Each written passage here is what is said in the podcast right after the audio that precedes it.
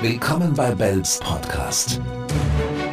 Alles rund um die Themen Health, Wellbeing, Fitness and Food.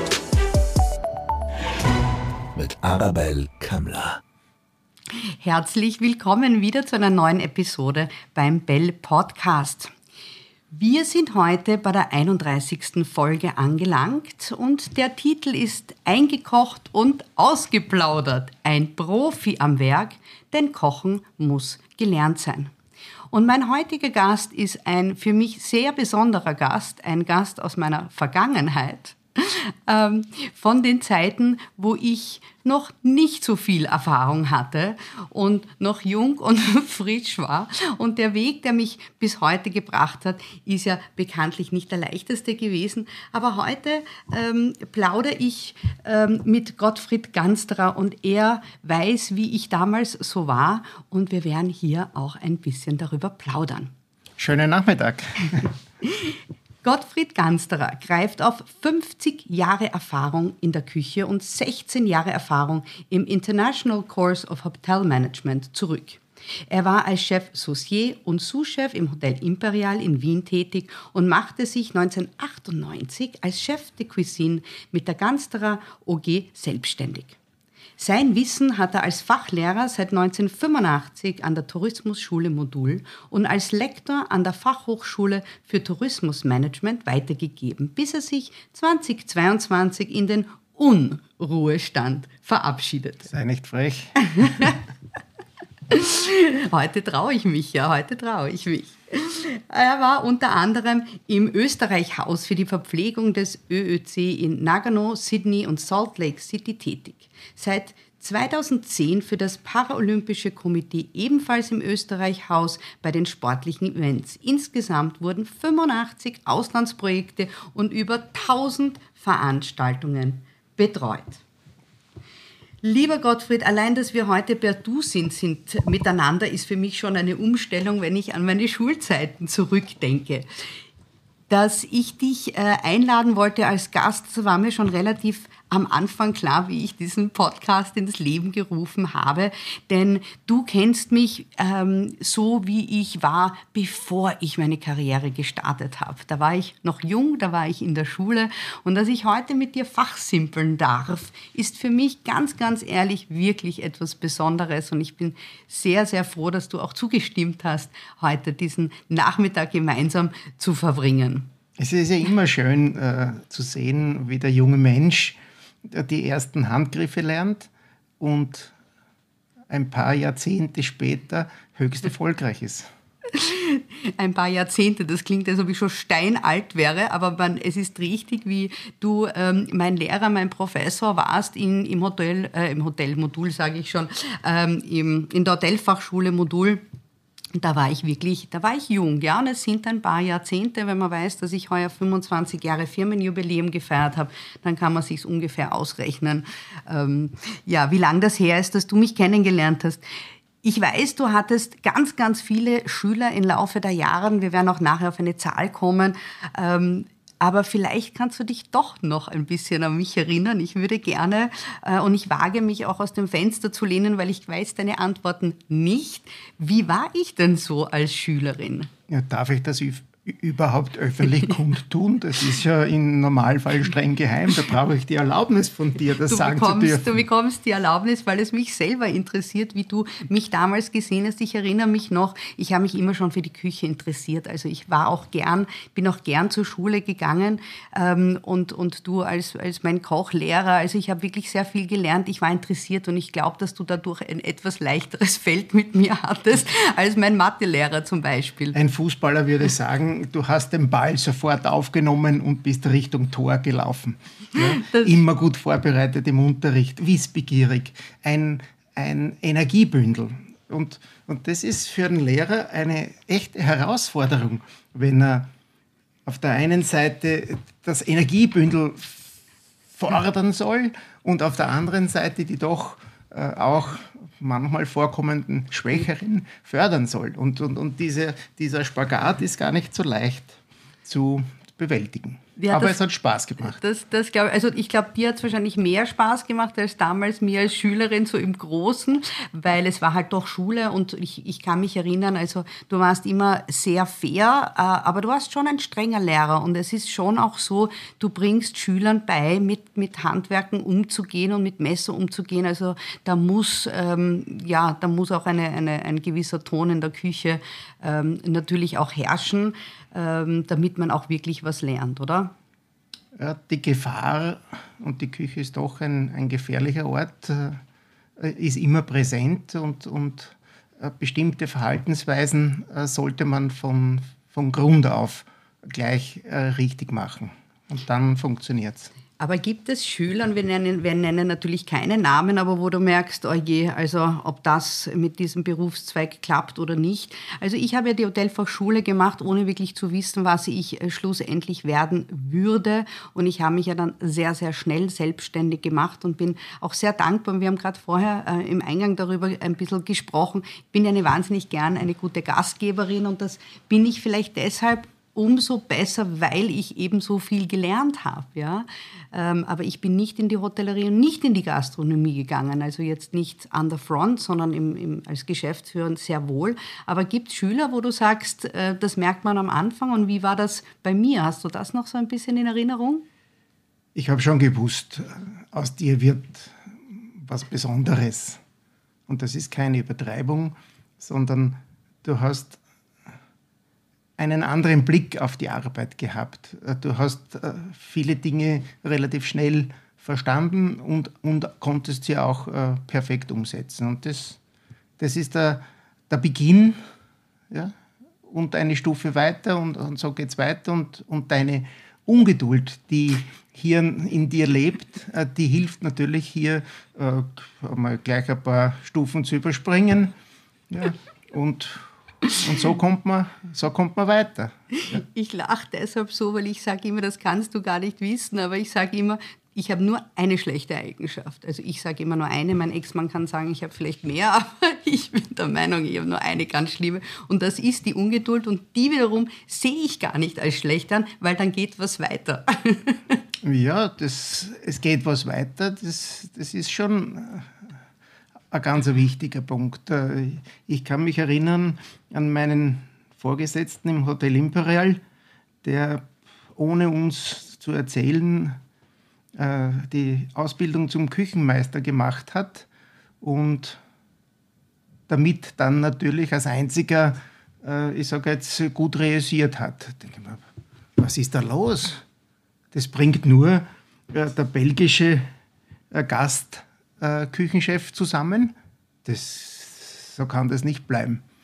Und äh, zwei Jahre später äh, habe ich diese Ausbildung ebenfalls erfolgreich abgeschlossen und war mit 25 jüngster Küchenmeister Deutschlands. Wow, unglaublich. Also dein und dieses Gas geben, ich weiß nicht, hast du es von mir abgesaugt oder, oder hast du es selber mitgebracht? Auf jeden Fall, es funktioniert oder hat funktioniert. Das, das stimmt ein bisschen. Mein Vater hat immer gesagt, du bist nicht die Gastgeberin, sondern du bist die Gasgeberin. ja, das ist ja. nur ein Buchstabe dazwischen. Ja, ganz genau so ist es. Ein, eine Frage würde ich dich noch stellen, bevor wir dann von mir quasi auf dich äh, übergehen. Ähm, ich kann mich erinnern, ich weiß nicht mehr genau, wann das war. Wir haben einmal ein, ein äh, Klassentreffen gehabt im Modul mhm. und ich weiß nicht, ob es davor oder danach war, aber ich habe dich einmal angeschrieben, als in diesen ganzen ja, fast, was sind das, 30 Jahre vielleicht schon, 25, 27 Jahre, sowas in dem Dreh. Und habe dir meine Unterlagen geschickt, was ich jetzt so arbeite. Und da hast du mich dann eingeladen, dich im Modul zu besuchen. Da war ich stolz. Halleluja. Da habe ich nämlich den, den, den, den, den Klassenraum gesehen. Noch einmal hast du mir alles gezeigt, hat sich alles geändert. Und dann waren wir noch in dem, im Lehrerraum, hast du mir dann alles gezeigt. Ja. Und dann hast du, und soweit ich mich erinnern kann, und da war ich, muss ich ehrlich sagen, da bin ich fast geplatzt vor Stolz, weil da hast du gemeint, du hast meine Unterlagen als Beispiel in der Klasse hergenommen und gesagt, das ist eine ehemalige Absolventin Studentin und ähm, hast gesagt, siehst du, also man muss jetzt nicht immer nur in die, in die Hotellerie oder die Gastronomie, sondern man kann auch quasi was anderes daraus machen. Erinnerst du dich dann noch daran? Ist auch schon viele Jahre her. ist schon ein paar Jahre zurück, das ist richtig, aber, aber das, sind doch, das sind doch Beispiele, die wiederum der nächsten Generation äh, helfen, äh, diesen Schritt zu wagen. Es ist nicht ganz so einfach zu sagen, so jetzt mache ich mich selbstständig. Ja, und solche Beispiele äh, einer Modulanerin, einer Ex-Modulanerin äh, zu erzählen, ist, ist greifbar, ist fühlbar, wenn du in der, in der Klasse stehst und ihnen erzählst, äh, wie schnell du dich entwickelt hast, wie schnell du äh, den Sprung gewagt hast. Wahrscheinlich ist man dann selber auch stolz, dass man sagt, sowas kann man auch erreichen, wenn man Lehrer ist und die, und die Schüler gut durch eine Zeit trägt. Ja. Und du warst wirklich prägend. Ähm, und für mich war es klar, wenn ein Lehrer, dann nur dich, weil äh, du hast uns so viel beigebracht. Ja, und auf das kommen wir jetzt eben. Ähm wenn, wenn die Chemie stimmt, wenn die Interaktion äh, wertschätzend passiert und, und dieser Austausch an Informationen, es ist ja nichts anderes, ja, ein Austausch an Informationen, ein Austausch an Handwerklichkeiten, dann, dann funktioniert es. Ja.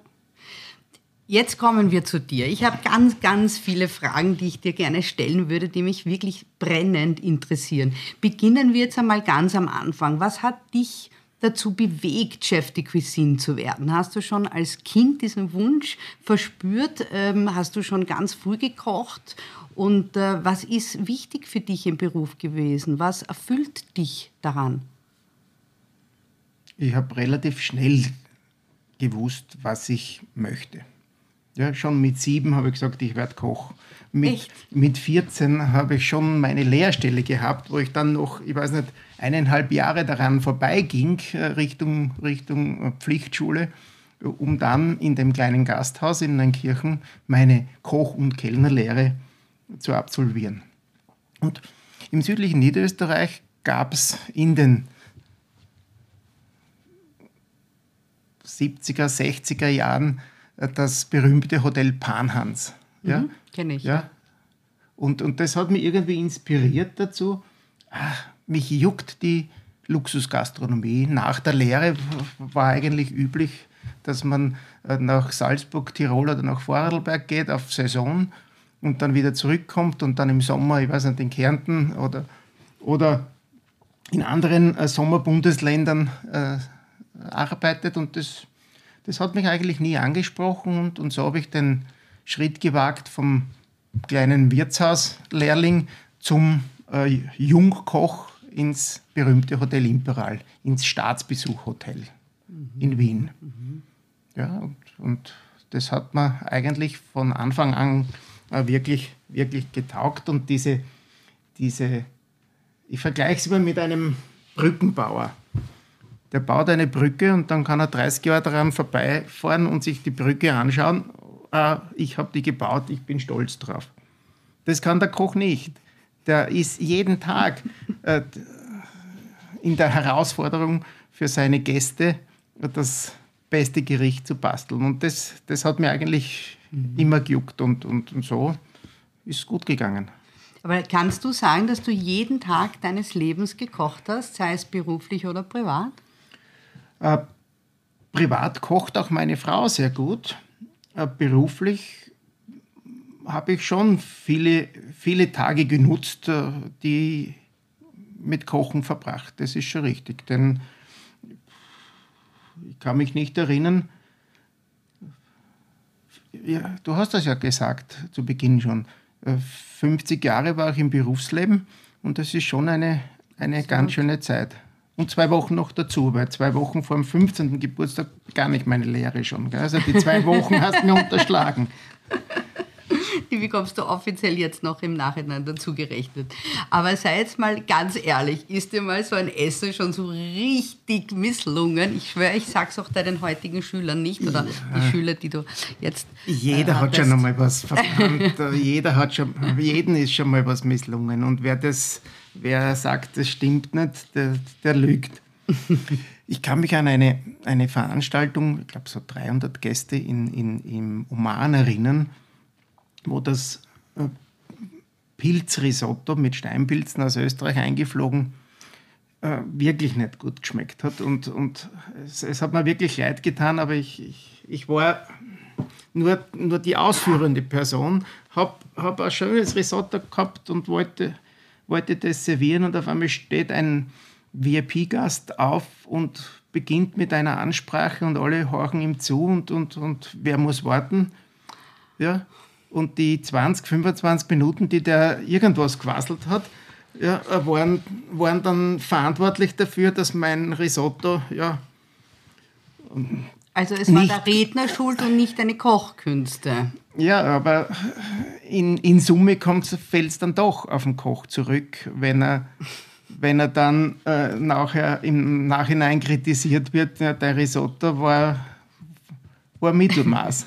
Das stimmt, aber da fällt mir eine Geschichte ein, die muss ich dir jetzt glatt erzählen. Ich habe ja in Spanien gelebt vor, vor äh, ja, ich glaube auch schon wieder 16 oder 17 Jahre her und da haben wir eine Folge vom perfekten Dinner gedreht. Ich weiß nicht, mhm. ob du das kennst oder je ja. angeschaut hast, schon sehr lang, sehr lang her, wo ich da, da mitgemacht habe.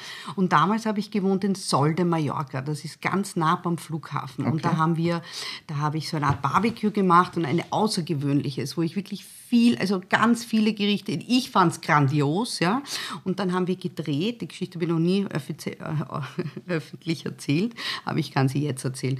Und da ist das Flugzeug immer wieder drüber geflogen. Und ich habe extra wirklich ein richtig gutes Steak, nix ein Hüftsteak, also mhm. richtig den Lungenbraten und draufgegeben. Und dann musste ich ihn immer wieder vom Grill nehmen und raus. Und das wurde aber nicht gefilmt.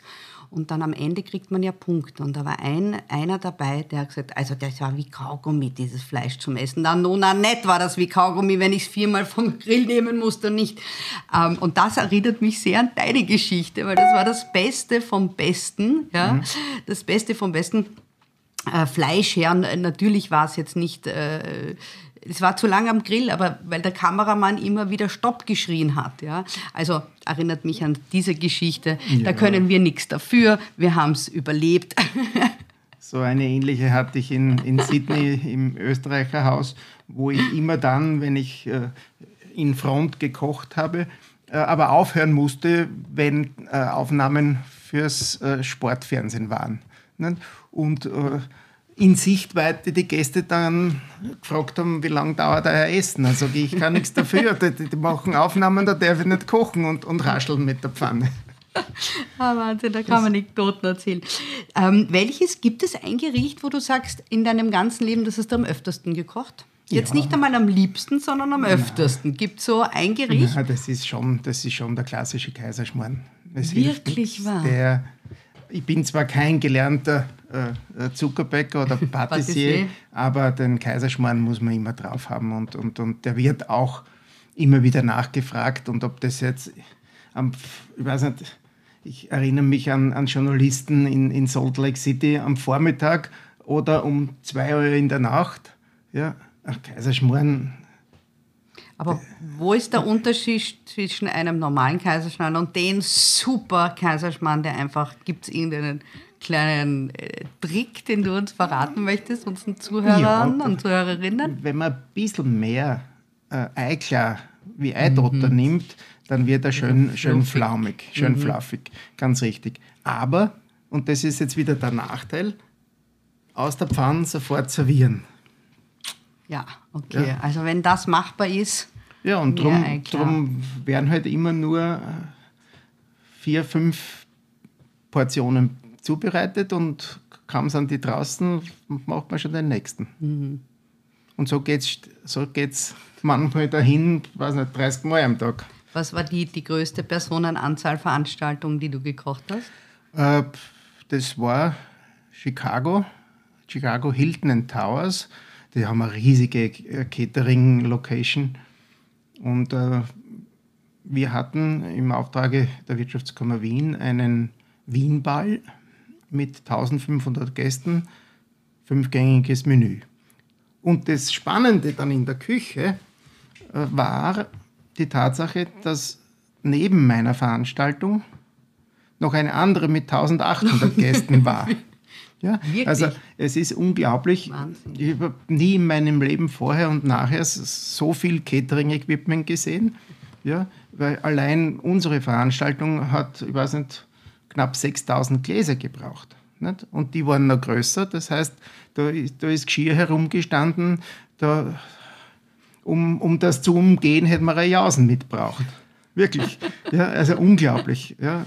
Und jeder hat halt gekämpft in der Küche, das Equipment, das er braucht hat, für sein. Für sich zu bekommen. Na, ja. na sicher, nicht? weil ja, da geht es ja. dann schon ans ja. wie man in der Küche sagt, ans Eingemachte. Ganz genau. Und du hast immer gesagt, werde ich nie vergessen, Mise en place, Mise en place, Mise en place. Du hast, glaube ich, einen Spruch gehabt, das ist die halbe Miete oder irgendwie ja, so, so. so, ähnlich war das. Ich habe es noch im Kopf. Und das ist wirklich so ein gescheites Mise en place ist, ist die, die, die Hälfte von dem, was du brauchst. Weil wenn du nichts griffweit hast, dann hast du ein Problem. Ja, ich habe ich hab ja viele, viele Veranstaltungen im Ausland gemacht und, und einen Arbeitsplan auch bei so Großveranstaltungen, ob das jetzt in, in China war oder in Sydney oder, oder in Kasachstan,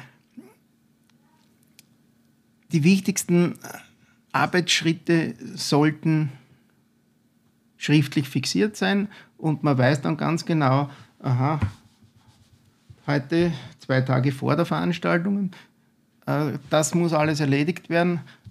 Am Tag davor das muss erledigt werden. Und wenn diese Arbeit nicht fertig war, ist keiner meiner Helfer nach Hause gegangen. Und, und wenn wir fertig waren, dann war der, der Arbeitstag ja. zu Ende. Und so funktioniert es kann nicht widersprechen. Ich mache ja Catering auch jetzt schon sehr, sehr lange. Das ist, das ist einfach wichtig. Das Natürlich. ist halt der Job. Es gibt den Working 9-to-5-Job und Catering ist es nicht. Ja, das, äh, Ganz auch, eindeutig. Auch mich nicht. könntest du nicht in irgendein Büro stecken und sagen, jetzt arbeite vom halb neun bis halb fünf und dann gehst du nach Hause. Das ist. Ja, also ich mache natürlich auch sehr viel Büro, weil ich mache es wirklich gerne, aber das, das muss man halt auch gerne machen. Kommen wir zu deinen Reisen. Ja, ähm, Hast du nicht da in der Verwandtschaft auch jemanden, der, ja, der mehr gereist ist wie ich, wie ich dann in, in der Vorbesprechung äh, ich sage jetzt, äh, erzählt bekam. Ja, das stimmt, das stimmt. Ähm, mein Vater, der leider mittlerweile schon fünf Jahre lang, ähm, vor fünf Jahren gestorben ist, der hatte ein ähm, Ziel, alle Länder dieser Welt äh, bereist zu haben und hat mit zwei Freunden, gar nicht einmal Unbekannte, nämlich einen Bundespräsidenten und den äh, Wolfgang Schallenberg, ähm, der mit ihm gemein, mit den dreien gemeinsam haben sie eine Wette geschlossen, wer ihm alle Wälder, Länder der Welt bereist. Und mein Vater hat es geschafft, alle zu bereisen, bis auf Afghanistan. Das haben wir ihm verboten, weil da einfach mhm. immer schon Krieg war. Aber es galt auch die Wette, man muss mit dem Flugzeug landen äh, und quasi ein Bein rausstellen, äh, so wie Nordkorea. Und er hat dann darüber eben Bücher geschrieben. Ähm, und das ist schon eine ganz, ich habe die alle noch abgetippt und mit den Büchern geholfen, deshalb kenne ich äh, diese ganzen Geschichten. Also deshalb bin ich da ein bisschen äh, voran und natürlich auch, weil meine Eltern ähm, damals die Firma hatten und in 80 Ländern der Welt ähm, vertrieben haben, ihr Produkt. Und da haben es meine Bruder und mich immer mitgenommen. Mhm. Also wir waren wirklich privilegiert, dass wir schon sehr viel von der Welt gesehen haben, leider noch nicht alles.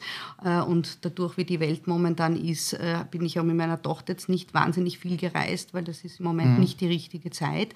Äh, hoffentlich kommt das wieder. Aber Reisen ist natürlich, das zählt zu den schönsten Dingen auf der Welt. Und wenn man es beruflich kombinieren kann, äh, ist es natürlich auch interessant. Ähm, erzähl uns mal so ein bisschen, was waren deine spannendsten Reisen? Was blieb dir da ganz besonders in Erinnerung? Ja, die, die erste Reise nach Japan, Nagano 98, das, war, das waren die Olympischen Spiele, wo äh, Hermann Mayer bei seiner Herrenabfahrt so schwer gestürzt ist. Mm, ja. Aber das Wetter war dann ihm gnädig und drei Tage später, weil die, das Rennen verschoben wurde, ist er dann äh, Olympiasieger geworden. Ja? Mhm. Und 90 Prozent der Lebensmittel haben wir aus Österreich mit dem Flugzeug hinübergekriegt. Ja, aber es hat halt immer ein bisschen gedauert. Äh, es war kein Rotwein mehr da. Wir haben genau gewusst, äh, drei Tage später ist er wieder da. Ja, und so, so ging es immer dahin. Nicht? Bestellen und liefern, äh, rüberbringen, Zoll, wieder rausführen zu uns. Also war, war recht spannend. Oder der, die Veranstaltung in Kasachstan, in Almaty wunderschön. Du bist am Flughafen ausgestiegen und hast die 7.000, 8.000er gesehen. Ich weiß nicht, ein paar hundert Kilometer weg. Äh, irrsinnig schön. Das war auch die erste Veranstaltung, äh, die ich mit meiner Frau gemeinsam gemacht habe. Ich habe gekocht und sie als Sopranistin hat gesungen bei, bei der Mitternachtseinlage. Ne? Also das, das sind schon, schon Veranstaltungen, die, die lange in Erinnerung bleiben. Oder jeder kennt in Wien äh, Augartengeschirr und mhm. Lobmeiergläser. Ja, natürlich. Äh, mhm. Doch ein bisschen mhm. hochpreisig. Mhm. Äh, und äh, bei der Veranstaltung war das Geschirr aus Österreich mit. Wow. Im, Im, reichen Hongkong mhm. Jockey Club haben wir, ich weiß nicht, wie viele hunderte von Tellern ja, und äh, selbe Menge Gläser mitgehabt. Mhm. Und, und jeden Tag war das Restaurant voll. Und wenn Scherben entstanden sind, dann muss ich die Scherben nach Wien zurückbringen, dann ist, hat die Versicherung das ersetzt. Also man hat da wirklich müssen nicht nur kochen, sondern auch aufs, aufs Geschirr und auf die Gläser aufpassen. Nicht? Also das waren schon drei Veranstaltungen, die mir als erstes einfallen. Natürlich bei 85, es gibt immer irgendeine lustige Geschichte und, und es gibt immer irgendein, irgendein Problem. Ich denke an meinen ersten Ball in Sofia, wo der Transport nicht funktioniert hat, weil die Donau eingefroren war und der LKW einen Umweg von, ich weiß nicht wie viele hunderte Kilometer machen musste und anstelle der Ware am Donnerstag mittags habe ich es am, am Samstag in der Früh gekriegt. Mhm. Für ja. Samstagabend. Ja. Also pff, knappe Geschichte dann. absolut, absolut. Ja, Wahnsinn. Du, und bei diesen ganzen Veranstaltungen im Ausland war, hast du dann immer österreichisches Essen gekocht oder ist das dann immer international gewesen oder wollten die ganz gezielt? Natürlich, natürlich werde ich dorthin geschickt, um österreichisches Essen zu präsentieren. Mhm. Immer gelingt es auch nicht zu 100 Prozent und man muss dann aufgrund von Warenorganisation oder operativen Abläufen oder Gästezahl ja, oder auch landestypischer Eigenschaften äh, ein bisschen Kompromisse machen. Ja? Mhm. Aber in, in Summe ist es österreichisches Essen. Ja. Was eh super ist, da kommt wahrscheinlich der Kaiserschmarrn dann immer wieder äh, bei, zusammen, oder? Bei kleineren Runden ja, ja. aber bei, bei ein paar hundert Gästen äh, ist es schon gedacht, äh, hier, was weiß ich, äh, ein Strudel eignet sich dann ja, wesentlich besser, weil den kann ich, den kann ja. ich äh, mhm. vorbereiten, äh, dann wird er regeneriert oder, oder wieder erwärmt auf eine bestimmte Temperatur mhm. und, mhm. und hinausgeschickt. Nicht? Ja. Das ist, und das ist, ist auch schon sehr viel. österreichisch. Ja, genau. genau so ist es. Wenn wir jetzt ähm, noch bei der Kulinarik bleiben, ja, man sagt ja oft andere Länder, andere Sitten. Was hast du da in Hinsicht auf das Essen oder vielleicht auch auf eine Zubereitungsart? Also es gibt ja da wirklich das ja, Verrückteste auch, wo wir uns das gar nicht vorstellen äh, können. Ähm, aber hast du das dann mitgemacht? Musstest du dich dann auch darauf einstellen und das so machen, wie die das sich vorgestellt haben? Oder was hast du da vielleicht für ein paar ähm, Geschichten für uns parat? Ich habe das schon genossen, äh, einzutauchen in, in eine andere kulinarische äh, Kultur. Mhm. Ja. Natürlich alles. Ich habe einen kleinen Vorteil, weil ich doch immer sehr eng mit dem Küchenchef des jeweiligen äh, Landes äh, zusammengearbeitet mhm. habe, hat er mir so manch äh, Gerichte erspart. Erspart, damit meine ich, ähm, in jedem Land gibt es Gerichte, die man gern isst und die bekannt sind und es gibt auch Gerichte, äh, wo es besser ist, man weicht ihnen aus. Ja, ich sage jetzt, ich sage jetzt gar nicht äh, höflich dargestellt. höflich dargestellt, aber es gibt schon ein paar Gerichte in der asiatischen Küche, ja. wo es besser ist, man äh, Insekten und Co. und genau, so und so. Ja. Mhm. ja, aber auch, auch wir in der Wiener Küche haben das Salon Kalbsbarschel. Ich denke ja. jetzt an, an, meine Tätigkeit im Hotel Imperial und ein norddeutscher Gast, wenn der das Wort Lunge hört, äh, äh ja, sagt er sofort Danke, nein. Ja. ja. also es gibt auch in Österreich genug, äh, wo viele Leute sagen, na, das würde ich äh, in der heutigen Zeit nicht mehr kochen. Mhm. Ja? Ich denke jetzt an, na, Lass denk. Denk, denk, kommen wir aber zu der heutigen Zeit, weil das wäre nämlich sogar meine nächste Frage gewesen.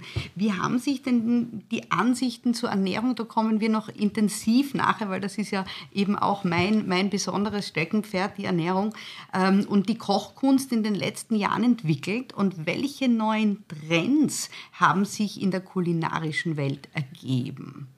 Ja, bevor ich auf die, auf die kulinarischen Trends komme, möchte ich schon sagen, wir haben auf der einen Seite ein sehr hohes oder ein viel besseres Wissen über Ernährung und über, über was soll ich tun, um gesund zu essen. Und auf der anderen Seite äh, haben wir die meisten ernährungsbedingten Erkrankungen. Wie passt es zusammen? Das ist schon eine berechtigte Frage. Ja? Und Trends. Der Trend zum gesunden Essen ist schon sehr ausgeprägt, aber nicht umgesetzt. Und das, das sehe ich schon relativ kritisch. Also ich sage immer, äh, seitdem es verpackte Lebensmittel gibt, gibt es Zivilisationskrankheiten. Und das muss man sich so ein bisschen mal auf der Zunge zergehen lassen. Und ich meine, solange es Lebensmittel oder Produkte gibt mit E-Nummern, wird es Krankheiten geben. Und das ist nur ein kleiner Ansatz zu dem Thema Ernährung. Ich kann, ich kann zu dem Thema E-Nummern gar nicht viel sagen ich weiß, dass sie in bestimmten Mengen gebraucht werden, um, um bestimmte Zustände, äh, ich sage jetzt länger haltbar, optisches Aussehen etc. Äh, zu ermöglichen. Für mich als Fachmann fällt es sehr schwer, verpackte Lebensmittel bewerten zu können. Das ist, ich habe ein vakuumverpacktes Fleisch, natürlich leicht zu, zu hantieren damit. Man, man legt es in den Kühlschrank, hat keine Sorgen, es kann nicht abtrocknen, aber die Qualität kann ich am besten überprüfen, äh, wenn ich das Plastik nicht herum, rundherum habe. Mhm. Ja. Glaubst du, dass das Convenience Food deshalb von ähm, Leuten gekauft werden, weil sie das Fachwissen des Kochens nicht haben? Äh, nein, weil man sich ich glaube, nicht mehr die Zeit nimmt. Ähm, ich, ich, ich, möchte niemandem zu nahe treten, aber ein, ähm, ein Eiaufstrich kaufen und ein Eiaufstrich machen ist ein Unterschied von fünf Minuten. Abgesehen die Kochzeit der Eier. Zusammenmischen. Gibst du mir da recht? Ja, uneingeschränkt. Jetzt, jetzt könnte man Dann noch, lassen wir es jetzt könnte man noch nachfragen, ob du auch die Mayonnaise selber magst. dann, dann nimmst du noch ein paar Minuten dazu. Genau, und da, das, genau das, ich würde einen Eiaufstrich ohne Mayonnaise machen. Ich mache es halt mit Topfen, damit ich eine höhere Eiweißquellenzufuhr habe. Mhm. Ähm, und ich würde zum Beispiel, das, aber das ist ein ganz entspringender Punkt, den du hier erwähnst, äh, es ist das Know-how von Nahrungsmitteln und Lebensmitteln nicht nicht umsonst. Und wir kommen dann eh auch gleich zu den Kindern. habe ich ein Kinderernährungskoch, äh, also Kochbuch nicht, aber mit Rezepten geschrieben, weil ich einfach so der Meinung bin, dass viele nicht wissen, äh, viele Themen nicht wissen. Ich habe studiert, ich bin jahrelang in die Schule gelaufen, gegangen, um, um mir das Wissen anzueignen und 25 Jahre Berufserfahrung, da kommt schon einiges an Wissen zusammen. Ähm, aber ich denke mir, wenn man ein bisschen Interesse zeigt und es ist halt sein eigener Körper, den man äh, damit füttert, dann äh, ja, sollte man da doch äh, vielleicht ein bisschen mehr Augenmerk dahin bringen. Ich würde gerne noch von dir wissen, inwieweit hat sich denn die Einstellung der Menschen, und jetzt kommt es zu den Lebensmittelallergien und Intoleranzen. Also ich erinnere mich nicht vor 25, 27 Jahren im Unterricht über, über äh, glutenfreie Speisen und Fructose gesprochen zu mhm. haben. Ja? Ich erinnere mich nicht, bitte äh, korrigiere mich, wenn ich falsch liege, aber das gibt es doch jetzt alles erst, ja, diese, dieses ganze, ähm, die ganzen Allergene. Wie gehst denn du quasi als, als Meister, als Kochmeister ja, damit hat, um? Das hat sich schon explosionsartig Absolut, ent ja. entwickelt und, und die, ich sage jetzt wenigen äh, gesundheitlichen Einschränkungen, die hat man von den Stammgästen früher gewusst ja, und hat sie berücksichtigt und, und, und jetzt ist diese Zahl, die hat sich vervielfacht. Ja. Woher sie kommen, kann ich da gar nicht sagen. Aber ein Großteil ganz sicher äh, von den Auswirkungen der industriellen Produktionen. Absolut, ja. Und da haben wir in Österreich zum Glück noch äh, eine bessere Struktur als in vielen anderen Ländern in, in Österreich. Äh, Kleinbauernstruktur, Kleinproduzentenstruktur, äh, auch das, auch das Verkaufsverhalten, ich kaufe beim regionalen Partner ein, ich kaufe bei, äh, ich weiß nicht, wir sind, wir sind viele Jahre ins Waldviertel gefahren und am Weg vom Waldviertel nach Wien hast du gewusst, in welchem Dorf du äh, ich sage jetzt ein Spargel oder ein Fleisch oder, oder Wurzelgemüse kaufen konntest. Ab mhm. Hofverkauf. Mhm. Nicht? Mhm. Und das sind, mhm. das sind schon Strukturen, die, die äh, besser sind als in vielen anderen Ländern. Absolut, und sie kommen ja wieder. Man sieht ja diese ganzen Biomärkte, wo man auch nicht einmal mehr Plastik ja. und Sackerl, sondern alles mit seinem eigenen Tupperware mitnimmt. Also der Trend geht schon wieder in die Richtung, aber es wird sehr schwierig, ähm, das, den, den ganzen Menschen ja, dazu zu bringen, weil es einfach auch convenient ist, wie das Wort schon sagt. Es ist einfach, man geht hin, man nimmt es äh, und ich glaube zu behaupten, dass man nicht weiß, wie schlecht äh, die Auswirkung auf den Körper langfristig dann doch ist. Ich habe ja da vorhin eine, eine Antwort unterschlagen, weil du mich bezüglich der, der Trends gefragt mhm. hast auch in der Luxusgastronomie. Aber dieses, dieses wieder ein bisschen zurückgehen, ja, dieses Einhalten des Saisonkalenders, dieses äh, nachhaltige Einkaufen, ja, wo man unter nachhaltig, äh, ich sage jetzt, versteht, in einem Umkreis von äh, 50 Kilometern sollte das produziert worden sein. Ja. Das sind Dinge äh, mit Qualität, mit äh, Herkunftsbezeichnung. Das sind die Dinge, die für mich der wichtige und der auch nachhaltige Trend sind. Weil Trends habe ich in den letzten 40 Jahren schon viele gehabt. Im Hotel Imperial, es war verpönt, äh, Erbsen, Linsen überhaupt nur auf die Speisekarte zu schreiben. Das, das war dann ein No-Go.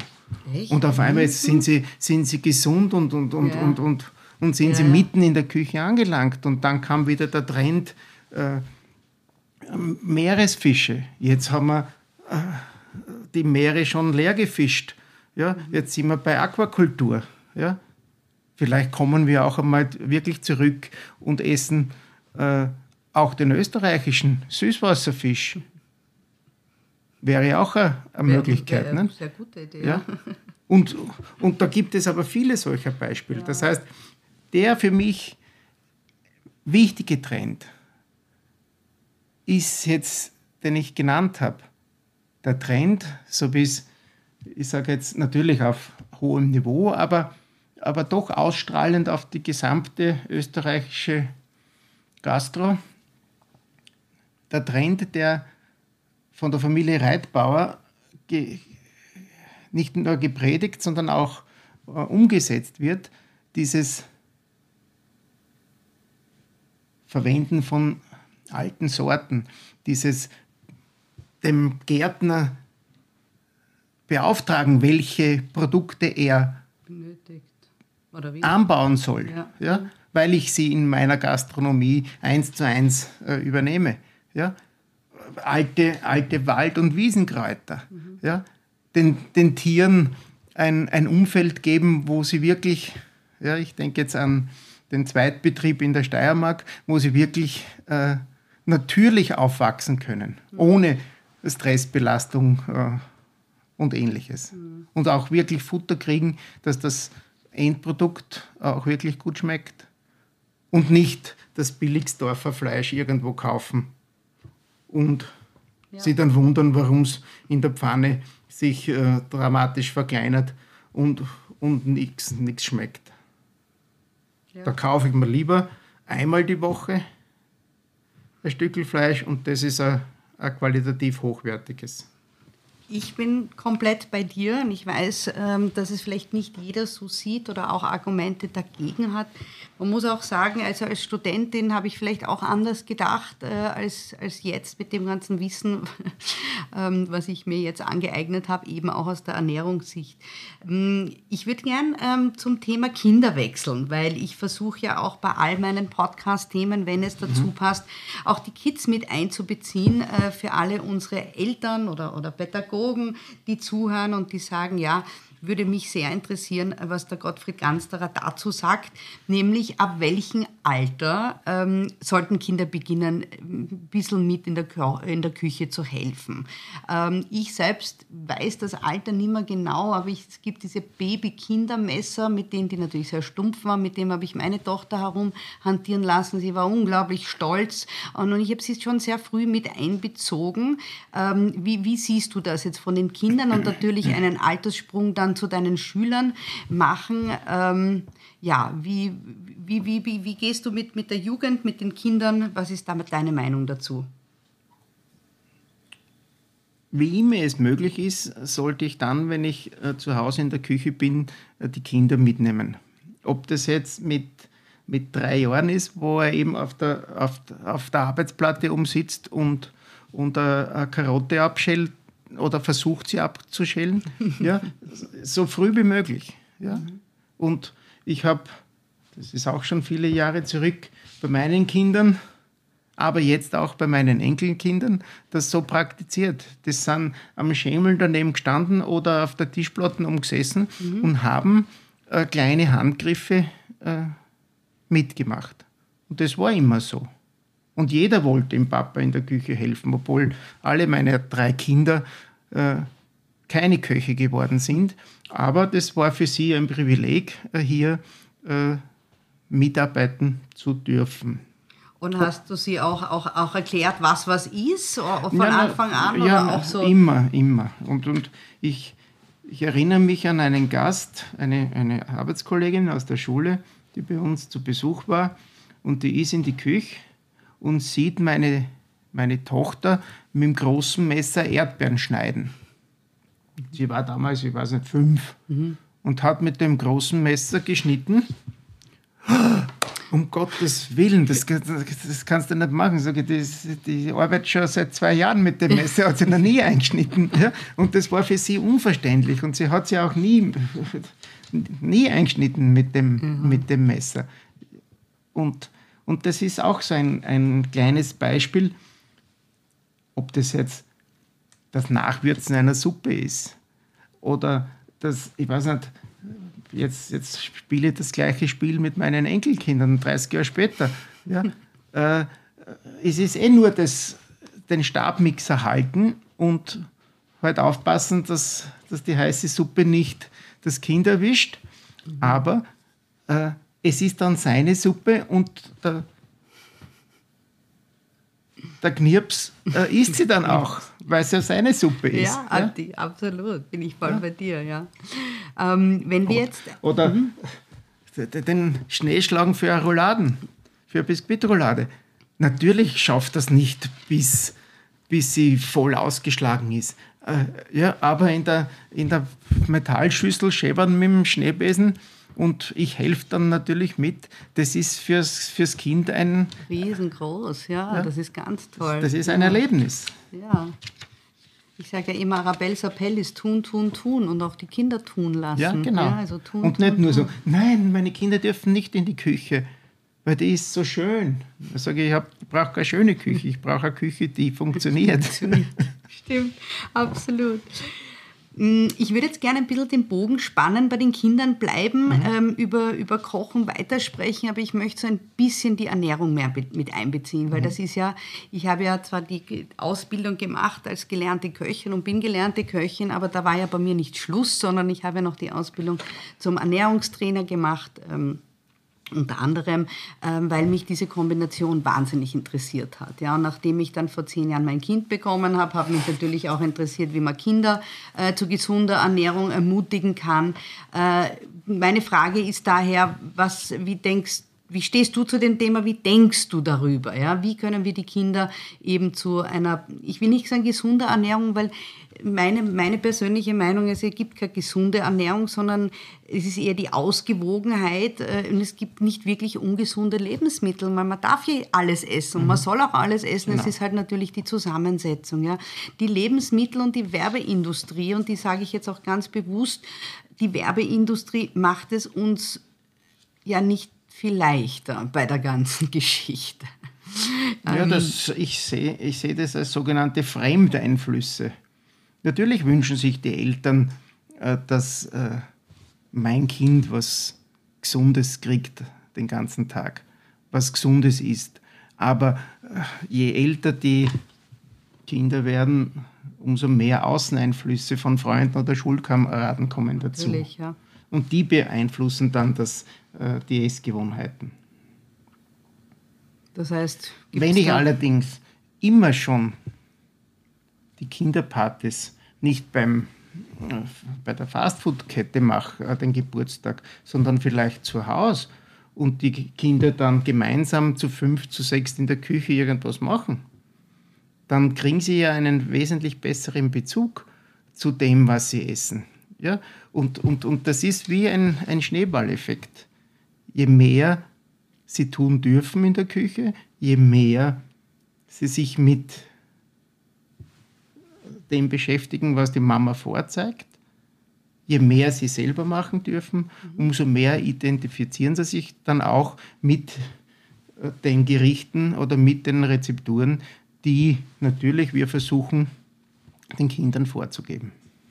Das ist der Grund, warum ich ein Buch geschrieben habe, für die Kinder, wo die Kinder die Helden sind, wo sie herausfinden, was ist überhaupt Ernährung, wozu esse ich überhaupt. Ja. Die Kinder wissen das heutzutage nicht mehr. Warum wird man überhaupt hungrig? Warum, wie funktioniert überhaupt der Körper? Wie war das früher? Wie war das in der Steinzeit? Heute fahren wir in den Supermarkt. Das gab es früher nicht. Ja, aber, heute können aber, wir mit dem Handy Essen bestellen. Das war in der Steinzeit. Steinzeit, Steinzeit gibt es auch heute noch.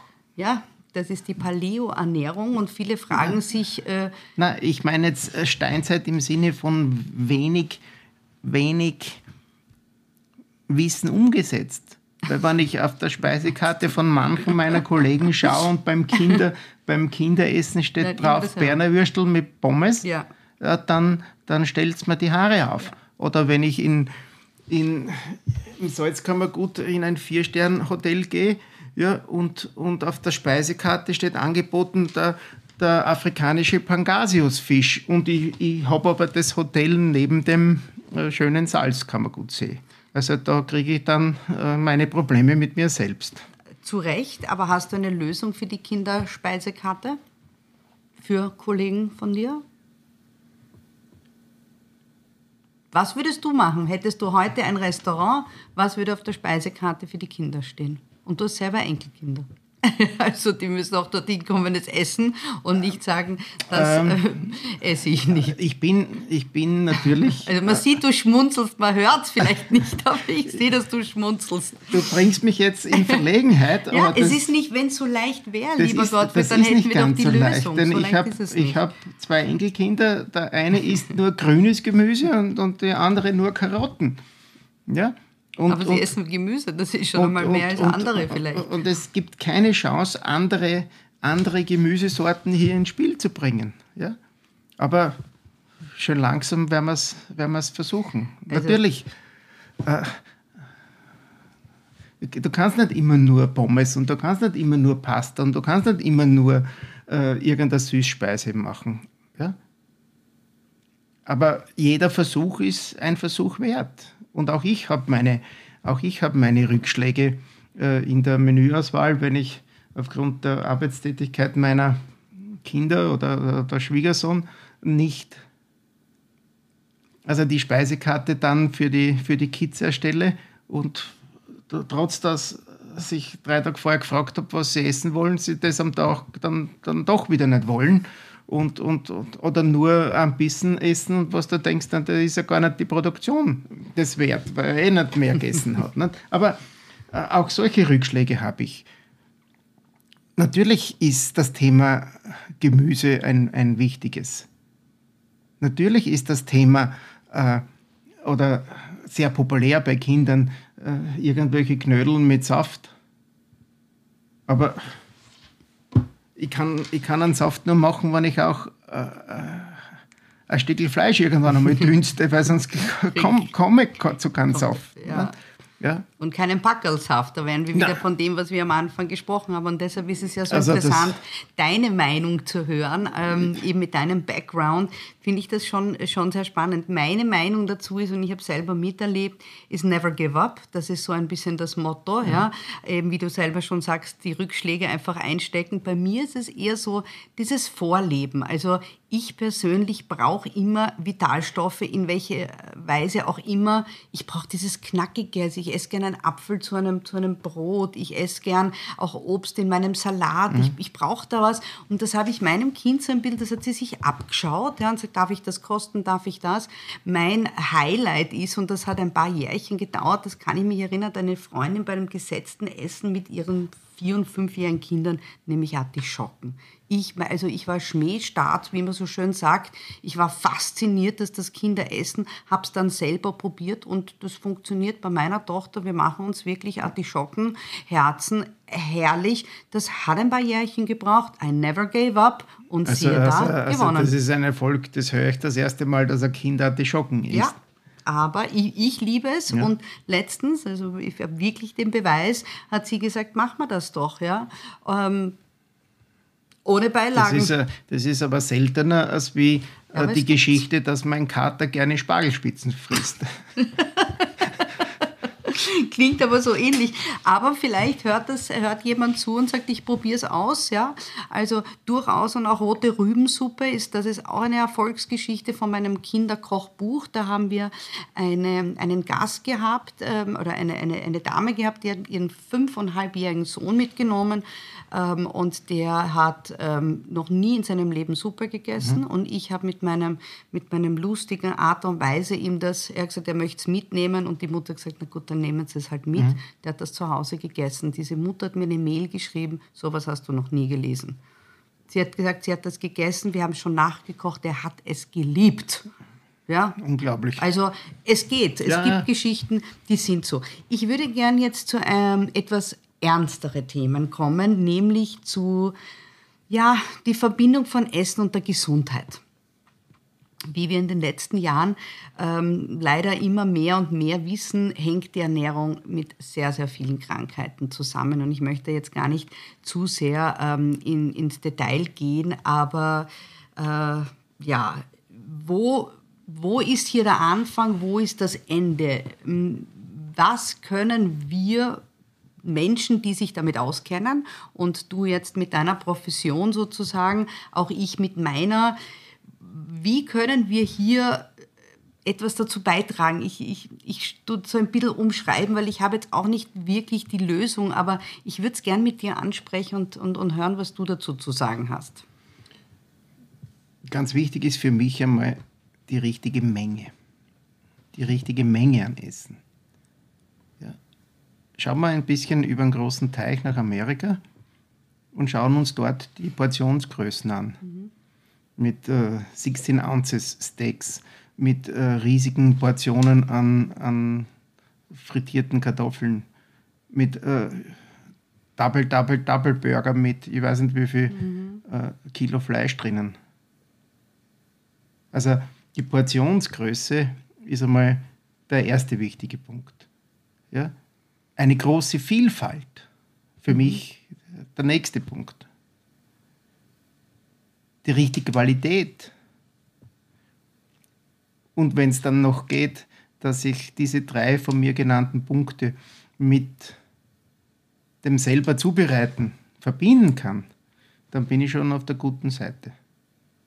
Und einmal am Tag warmes Essen, das ist für mich auch Teil dieser, dieser Wechselwirkung Essen und Gesundheit. Und egal, was wir in unseren Körper hineinstopfen, ich weiß nicht, wie viele Kilo das sind in, in 20, 30, 40, 50, 60, 70, 80 Jahren Leben, ja, der Körper schickt irgendwann einmal die Rechnung. Das ist jetzt. Da gibt es ja diese Anschaulichkeiten, wenn man sagt, nimm mal, schau mal, wie viel Zucker in welchem Lebensmittel ist und stell dir das daneben hin mit, mit Kilosäcken oder mit Kettlebells oder ähnlichem.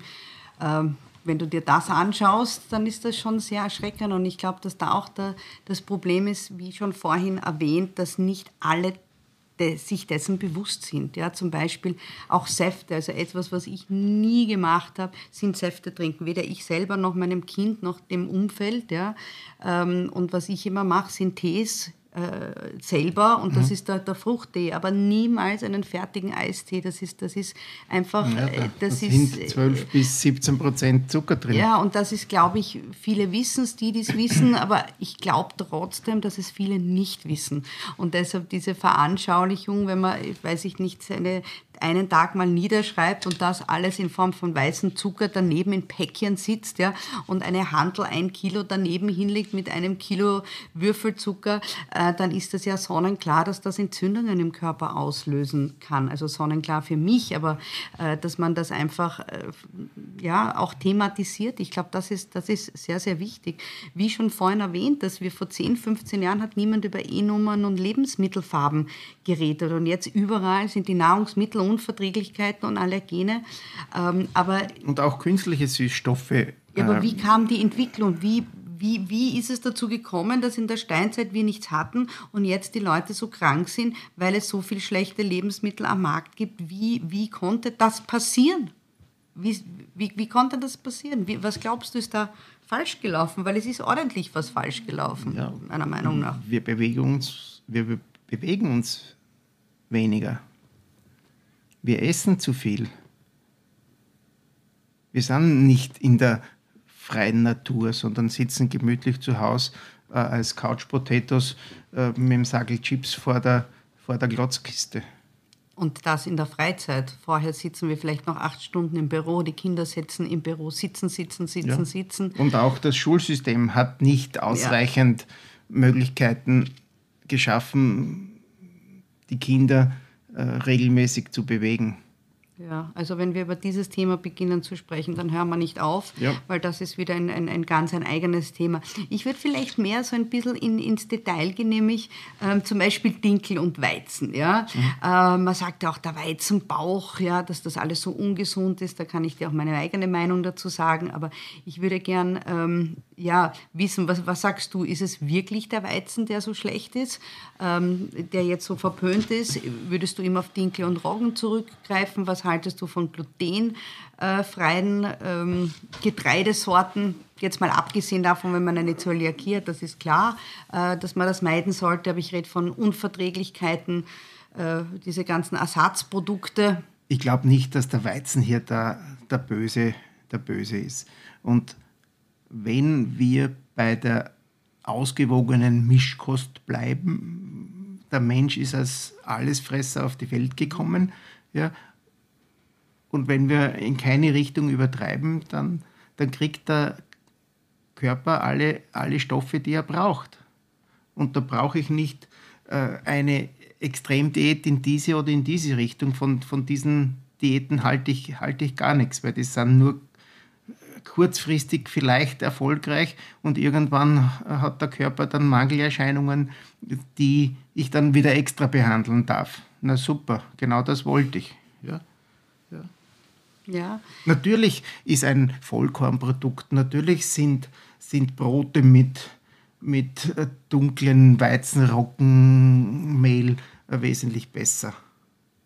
Aber es spricht Und auch Inhalt, aber, es, aber so böse ist, wenn ich, wenn ich nicht äh, sieben Tage die Woche eine weiße Semmel oder Salzstangel esse, einmal darf es doch sein. Absolut, so, so gehe ich auch damit um. Bei meinem Kind sogar noch ein bisschen mehr. Sie sollen alle Kind bleiben. Ich schaue halt sehr wohl drauf, dass zu jeder Mahlzeit ähm, einfach alles dabei ist, was der Körper braucht. Und dann ja. ist es, und viele vergessen halt die Fette und ich esse sehr viele Nüsse und ich esse sehr viele Kräuter. Da habe ich auch die Vitalstoffe wiederum drin. Also äh, ich appelliere auch immer sehr abwechslungsreich zu essen. Ich weiß, dass man seine, seine Lieblingsapfelsorte hat, ja, aber äh, einfach mal quer durch den Gemüsegarten, wie man so schön sagt, verschiedene Sorten ausprobieren, weil jeder Apfel hat, eine, hat mehr oder weniger von dem einen oder den anderen Nährstoff. Und das ist auch, was ich den Kindern so oft sage, probiert einmal alles durch und in meinem Buch gibt es eben diese Challenge, ja, wo man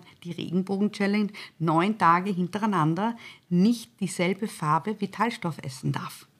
Das heißt, du beginnst am Montag mit einer roten Paprika und zum mhm. Mittag isst du dann einen grünen Apfel und am Abend hast du eine Pastinacke, weil du musst weiß essen oder mhm. beige essen, ja. ja. Und so, so kommt man so rein, dann ist da eine Aubergine, weil du brauchst blau, dann hast du wieder, also, dass man einfach so ein bisschen experiment, äh, experimentiert ja, und dann ein, hat der Körper... Ein Liebhaber der violetten Karotten. Ja, die, oh, die habe ich aber auch sehr gern. Da gibt es auch die violetten Erdäpfel. Zieh der, zieh der Handschuhe an beim Abschälen, sonst bist du ganz violett. Ja, das, ich kenne das auch mit Kurkuma, das hatte ich schon einmal zweieinhalb Wochen lang. Also richtig gelbe Finger, aber gut, damit lebe ich dann. Ja, also ich sehe schon, wir sind da relativ einig. Ähm, ein Was Thema, auch noch ein Problem mhm. ist, der, der, speziell der jungen Leute, dass sie viel zu schnell essen.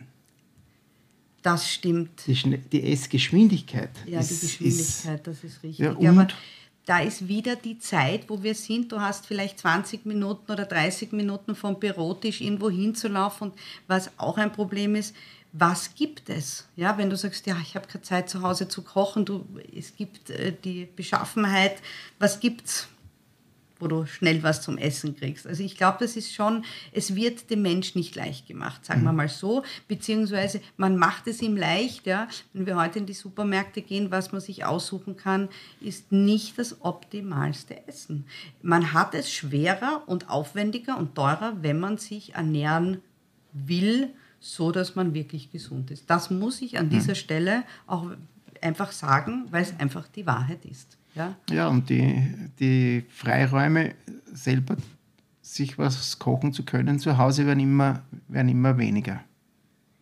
Und reduzieren sich vielleicht auf ich weiß nicht, Samstag, Sonntag oder, oder manch äh, Einzeltage. Also wenn man auch nicht gerne kocht oder so wie du sich wirklich gut auskennt ja, äh, und Rezepte braucht und Kochbücher und das Abwiegen, das ist schon zeitaufwendig, das muss man ehrlicherweise sagen. Ja, dann ist das schwieriger. Ähm, meine, meine nächste Frage, da werde ich meine persönliche Meinung außen vor lassen, weil das wollen schon viele aus mir herauskitzeln.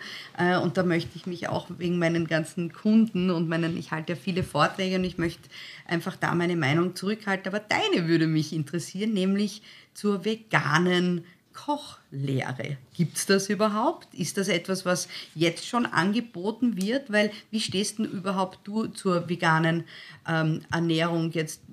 Weiß ich nicht, ob es ein Unterschied zwischen einer beruflichen und privaten Meinung ist. Ähm, und und gibt es das heutzutage, wo man sagt, ich möchte ein rein veganer äh, Koch werden, dass man eine, nur eine Lehre oder lernt man alles und lasst dann diese Punkte weg? Jetzt ist es so, dass der gelernte Koch, so wie auch du, dann sich äh, in die Spezialecke äh, vegetarische oder vegane Küche begibt aufgrund von persönlichen Interessen oder, oder beruflichen Interessen, wie immer. Ja? Ich würde eine kombinierte, neue, vegetarisch-vegane Kochlehre in allen Feldern, kalte Vorspeise, Suppe, mhm. Hauptspeise, Desserts, auf jeden Fall begrüßen. Und wir, wir dürfen nicht stehen bleiben. Natürlich wird es immer einen Gast geben, der, der ein Rostbeef und ein Schweinsbraten oder die Martini-Gans äh, essen möchte aber die Gäste, die vegetarisch und vegan entschieden haben, heute zu essen, so, so sage mhm. ich das, ja. die werden immer mehr. Und, und das ist ein Fachgebiet, wo auch ich alter äh, Hass.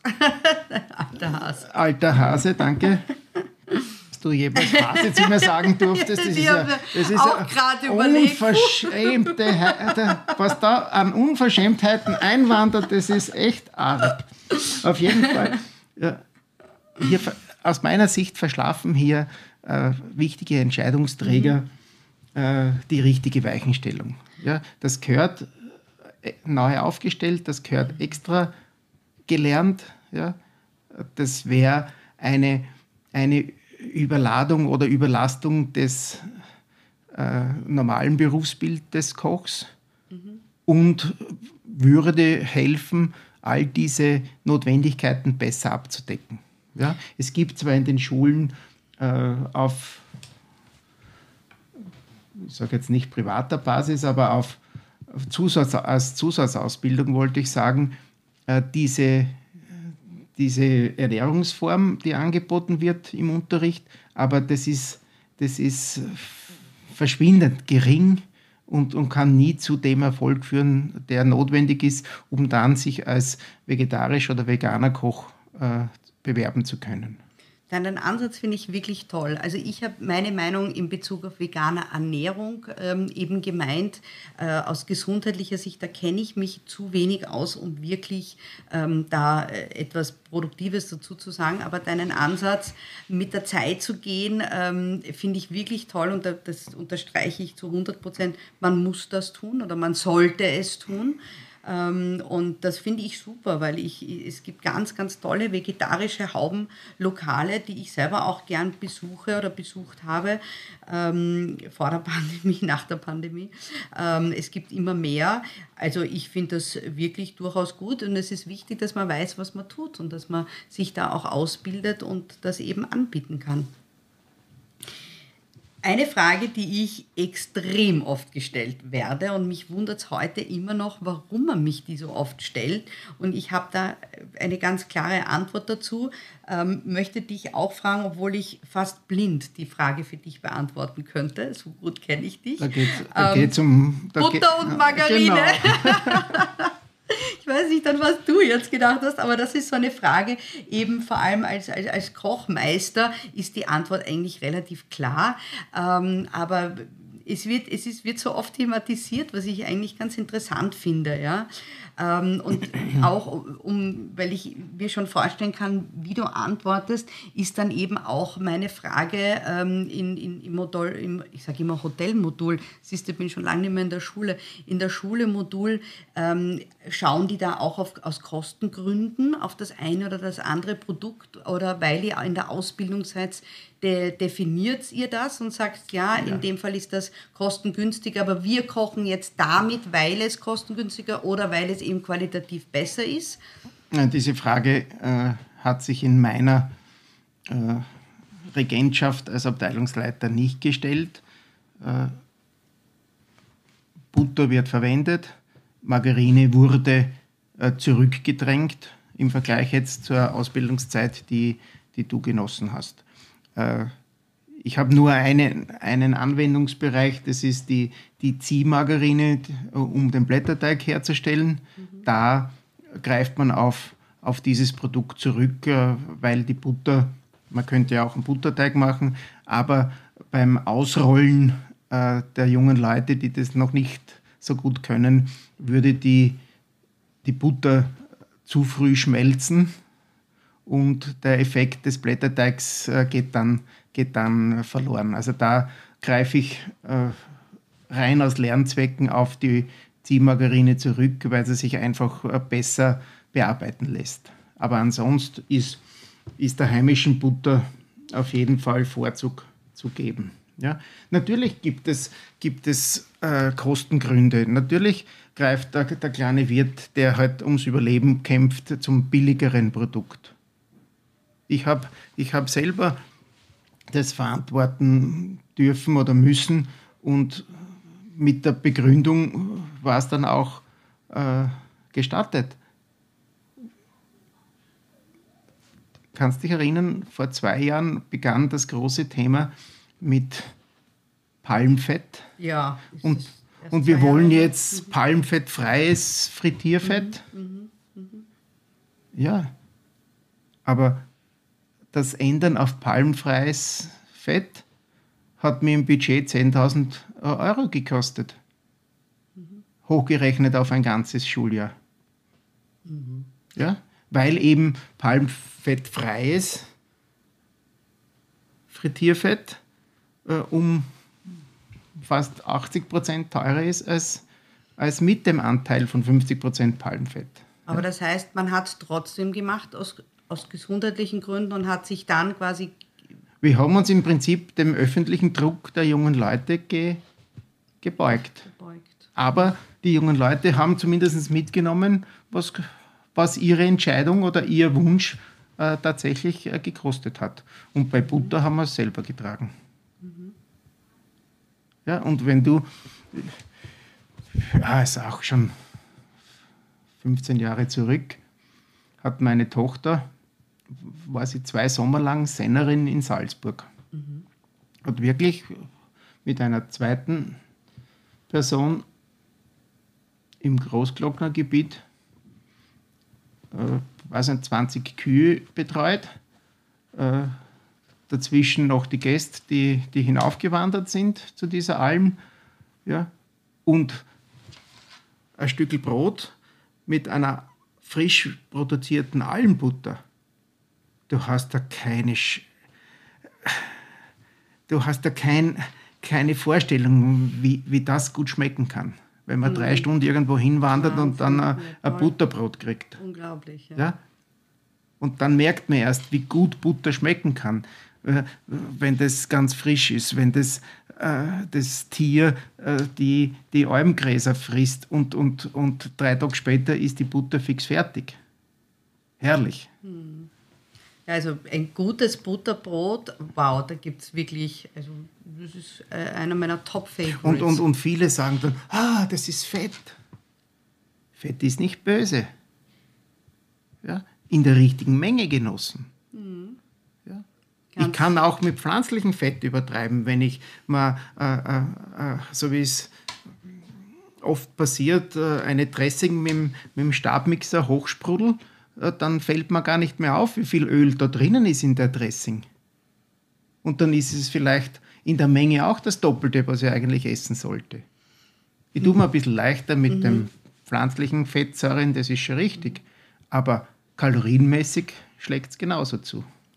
Aber hast du das in deiner Berufslaufzeit berücksichtigt, die, die Zusammensetzung der Speisen, was jetzt auf die Speisekarte kommt? So wie ich jetzt als Ernährungstrainer denke mir, okay, es gehört die richtige ähm, pflanzliche oder, oder auch tierische ja. Fette, dann Vitalstoffe, Eiweiß, äh, also Proteine oder Eiweiß, äh, Kohlenhydrate, komplexe Kohlenhydrate. Also ich, ich sehe meine Speisen, die ich esse, in diesen Zusammenstellungen. Hast du das so auch gesehen, wo du sagst, okay, ich schaue, dass überall eine Fettquelle drinnen wenn ist? Es, wenn es ein Einzelmenü ist und man weiß, das ist jetzt der Pensionsgast, dann kriegt er das, ja, dann, dann weiß ich, er ist das von mir zusammengestellte. Natürlich ist man äh, verpflichtet eigentlich, hier eine, eine gute Mischung äh, zu machen. Mhm. Und bei den Fetten zum Beispiel, weil man sagt, Fett ist ja nicht gleich Fett, ähm, da bin ich mir auch nicht sicher, ob, ob jeder weiß, welche Fettquellen es jetzt so gibt, ja, oder auch, dass Mandeln eine hohe Eiweißquelle sind. Also ja, Nüsse sind natürlich auch eine hohe Fettquelle, nicht? Genau, und ich, ich, merke halt, wenn ich mit Menschen spreche und ich rede viel über Ernährung und Themen, das ist in jedem meiner auch schon in Smalltalks drinnen. Ähm, ja, sitzt du dann, wenn, wenn, du, wenn du Rezepte kreierst, ähm, tust du das dann berücksichtigen und sagst du, na, da ist jetzt eh schon so und so viel Fett drinnen, dann lasse ich es jetzt mit den Nüssen oder ist dir das gleich? Ja, das ist es geht ja auch um die Gesamtkalorienzahl und ich, ja. ich, kann nicht Menüs zusammenstellen, die in Summe dann, ich weiß nicht, 2500 äh, Kalorien ergeben. Das, das ist ein No-Go. Also das ist schon überall berücksichtigt. Ja. Auch mit so Kaiserschmarrn-Bällen oder dort, wo du überall warst, werden die auch so berücksichtigt? Die äh, ich kann, wenn ich jetzt kalorienmäßig zu hoch bin, dann noch in der Portionsmenge äh, genau, äh, genau. spielen. Ja? Stimmt, und ja. nicht eine volle Portion nachschießen, sondern habe mhm. eben dann ein kleineres Glas an äh, Schokolademus oder ein kleineres Stück. Meine nächste Frage ist ähm, Zucker der klassische Haushaltszucker. Und da mhm. muss ich da kurz was erzählen. Ich kann mich erinnern, wie ich in, in der Schulzeit war und das habe ich noch in meinem Kopf, habe ich einen Apfel aufgeschnitten mit Zimt und Zucker, mit echtem Haushaltszucker. Mhm. Und das habe ich damals gegessen. Mir ist das erst eingefallen, wie ich diese Fragen zusammengestellt habe. Damals war das nichts Schlechtes, aber ich hatte damals nicht in meiner Jugend, Kindheit diese ganzen verpackten Süßigkeiten mit allen möglichen Gschisti-Gschasti, sage ich jetzt einmal ganz salopp das war der Zucker, aber ich habe nicht diese Mengen an Zucker gegessen, die die Kinder heute essen mhm. und es nicht einmal wissen. Da gab es auch nicht diese Kirschsäfte, wo Zucker, Schrägstrich Wasser, Schrägstrich ähm, äh, Kirschkonzentrat drinnen steht. Mhm. Ja. Also allein wenn man auf die Zutatenliste draufschaut äh, und sieht, dass Zucker an erster Stelle ist und dann vielleicht noch Glucose und, und Glukosesirup und was weiß ich alles, so ähm, Saccharose und die ganzen verschiedenen Zuckerarten zählst du zusammen, weiß leider äh, viel zu wenige Menschen. Ja? Deshalb, wie stehst du zum klassischen Zucker aus damaliger Sicht und aus heutiger Sicht? Kochst du noch mit klassischen Zucker? Für, für mich ist auch Zucker nicht böse. Mhm. Ja, aber auch hier macht die Menge das Gift. Und wenn es möglich ist, äh, vom Rezept her die Zuckermenge zu reduzieren, dann wird es geschehen. Und wo es nicht möglich ist, da bleibt der Zucker drin und die Portion wird, wird kleiner. Natürlich, ich brauche keinen Zucker im Kaffee, ich brauche keinen Zucker im Tee. und, und ich bin ja jetzt äh, sportlich unterwegs und, und gehe regelmäßig ins Fitnessstudio und, und erst äh, mein altes Hirn beginnt jetzt zu realisieren,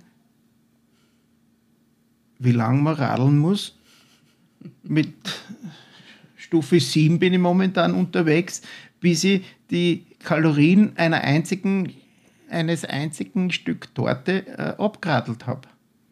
Und, und diese Gedankenbrücke sollte man öfter ja. sich in Erinnerung rufen, wenn es darum geht, äh, sein Gewicht mit Zuckeraufnahme nicht, äh, ich sage jetzt, zu, zu erhöhen. Ja, ja. Also ich finde, dein Ansatz ist meinem sehr ähnlich, also auch ich in meinem Privatleben. Wenn etwas reingehört oder wo es dazu passt, dann absolut. Ähm, weniger oder seltener. Ganz einfach, aber nicht weg.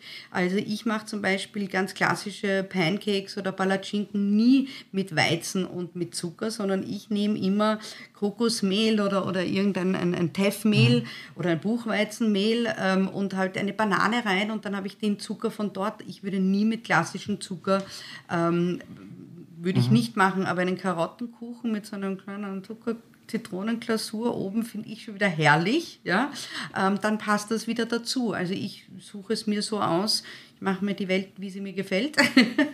Ja, und, ähm, und aber halt ein bisschen entspannt mit diesem Thema gesund mhm. essen umgehen, mhm. macht auch viel Sinn.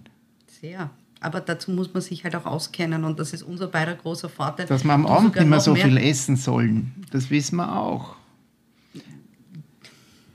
Ja, Natürlich, aber es ist auch alles Gewohnheit. Also ich habe mir halt auch angeeignet, ähm, manchmal auch nur zweimal am Tag zu essen, ja, und dann halt, jeder muss das für sich selber wissen äh, und man kommt mit weniger auch aus. Also ich habe die Erfahrung gemacht, je weniger ich esse, also wenn man jetzt isst, ja, und das passiert mir öfters, wenn ich einen wichtigen Anruf kriege oder so, äh, oder ich, ich habe Vorträge oder Geschäfte, wo ich sage, ich komme nicht zum Ru in Ruhe essen mhm. und ich esse Nüsse und ein paar Bissen Plötzlich bin ich nicht mehr hungrig, obwohl der Gusto da gewesen mhm. wäre. Ich hätte mehr gegessen. Aber isst du um die, die äh, Nahrungsbeschaffung oder isst du, weil du den Genuss hast und weil du dich freust? Ich liebe ja. Essen. Ich genieße Aber da gibt es ja auch noch die anderen Versionen.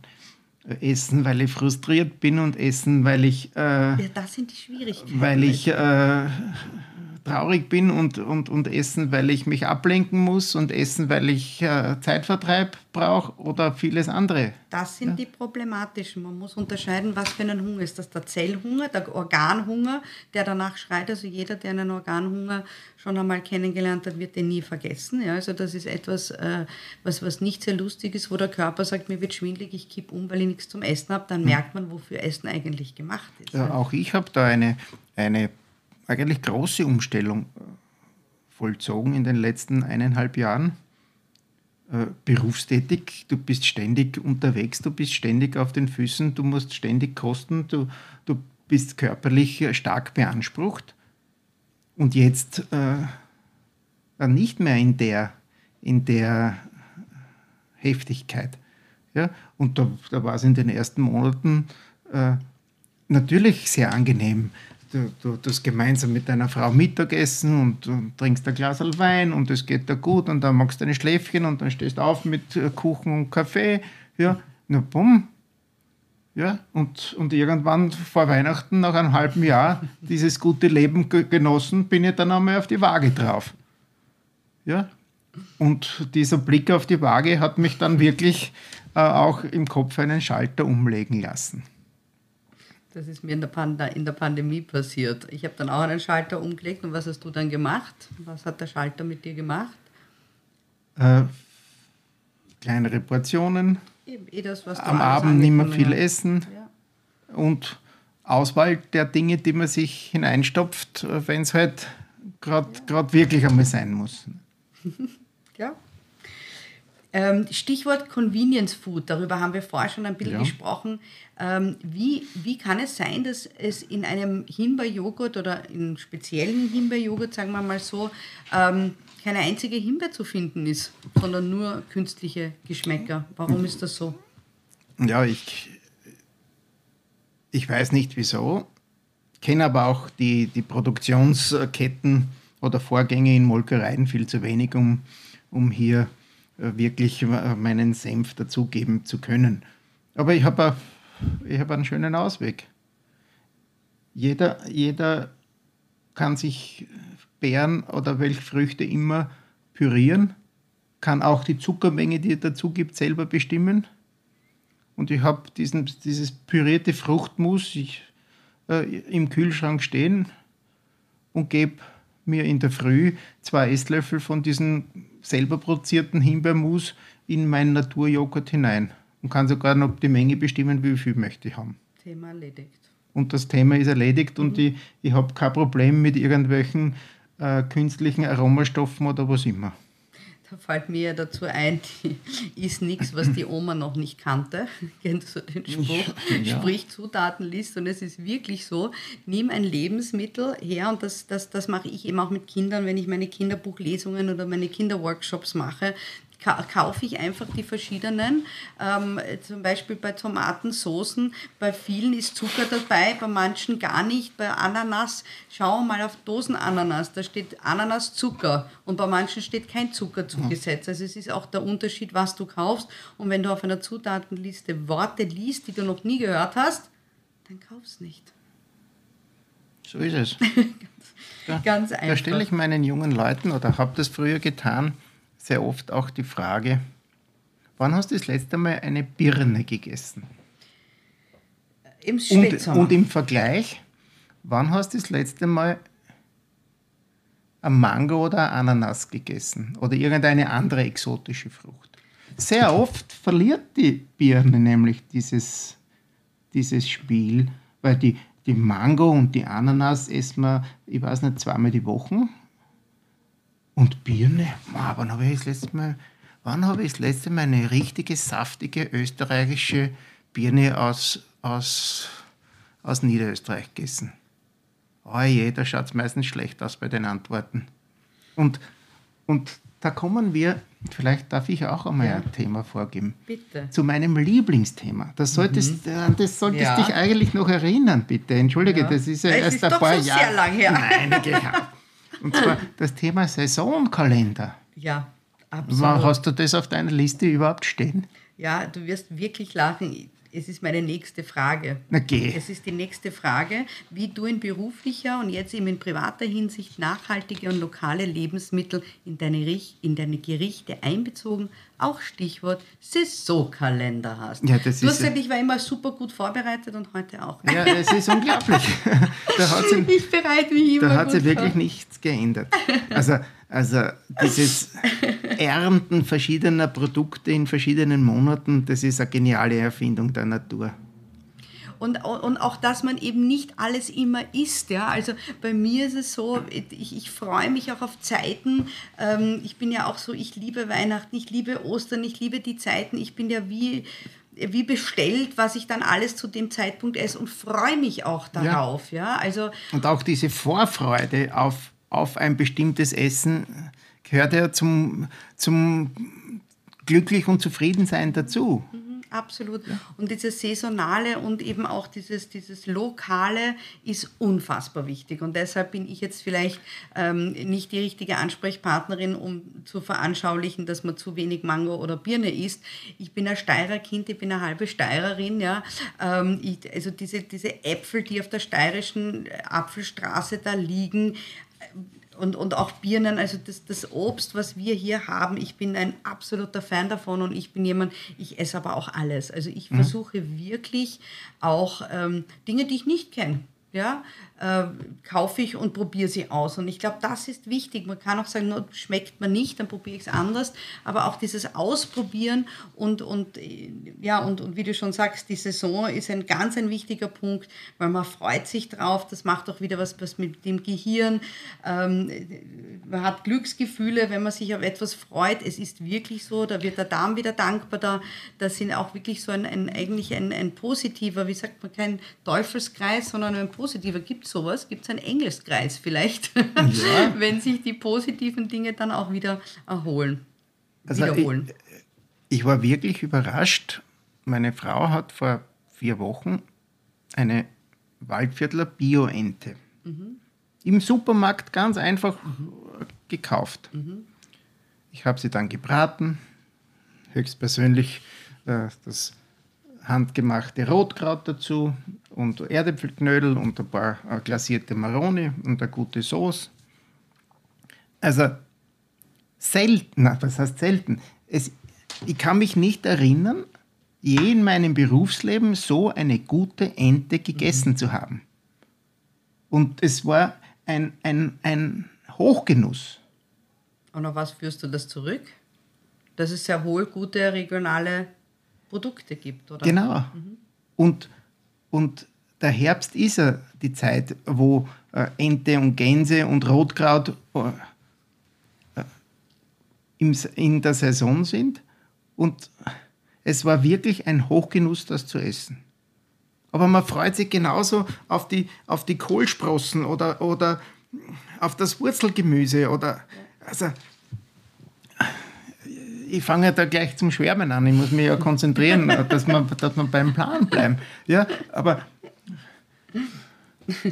vor, wann war das? Im Oktober.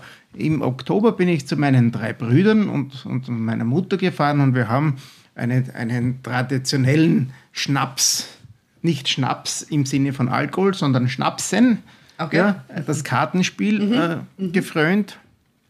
Das machen wir regelmäßig. Und äh, immer einer der Runde ist für die Jause zuständig. Und ich habe die Jause natürlich aufgrund meiner Profession ein bisschen übertrieben und habe einen Schweinsschopfbraten im Ganzen gebraten mit gebratenen Röstgemüse rundherum. Der war gut. Unglaublich. Aber da war Fett drin, da waren Kalorien drin. Ja?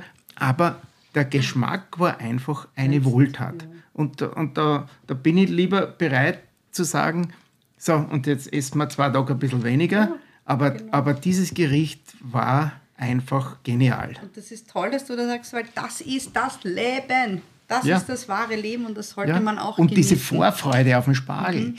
diese Vorfreude auf die ersten wirklichen äh, österreichischen ich sage jetzt bewusst, weil du ja Steirerin, steirischen Erdbeeren, äh, Steir, steirische Erdbeeren, ja, ja, oder, oder die Marillen oder die Kirschen. Ja, also da gibt es so viele ja. kulinarische Möglichkeiten. Ich muss nicht, ich muss nicht im, im Dezember in Spargel aus Südamerika ja. essen.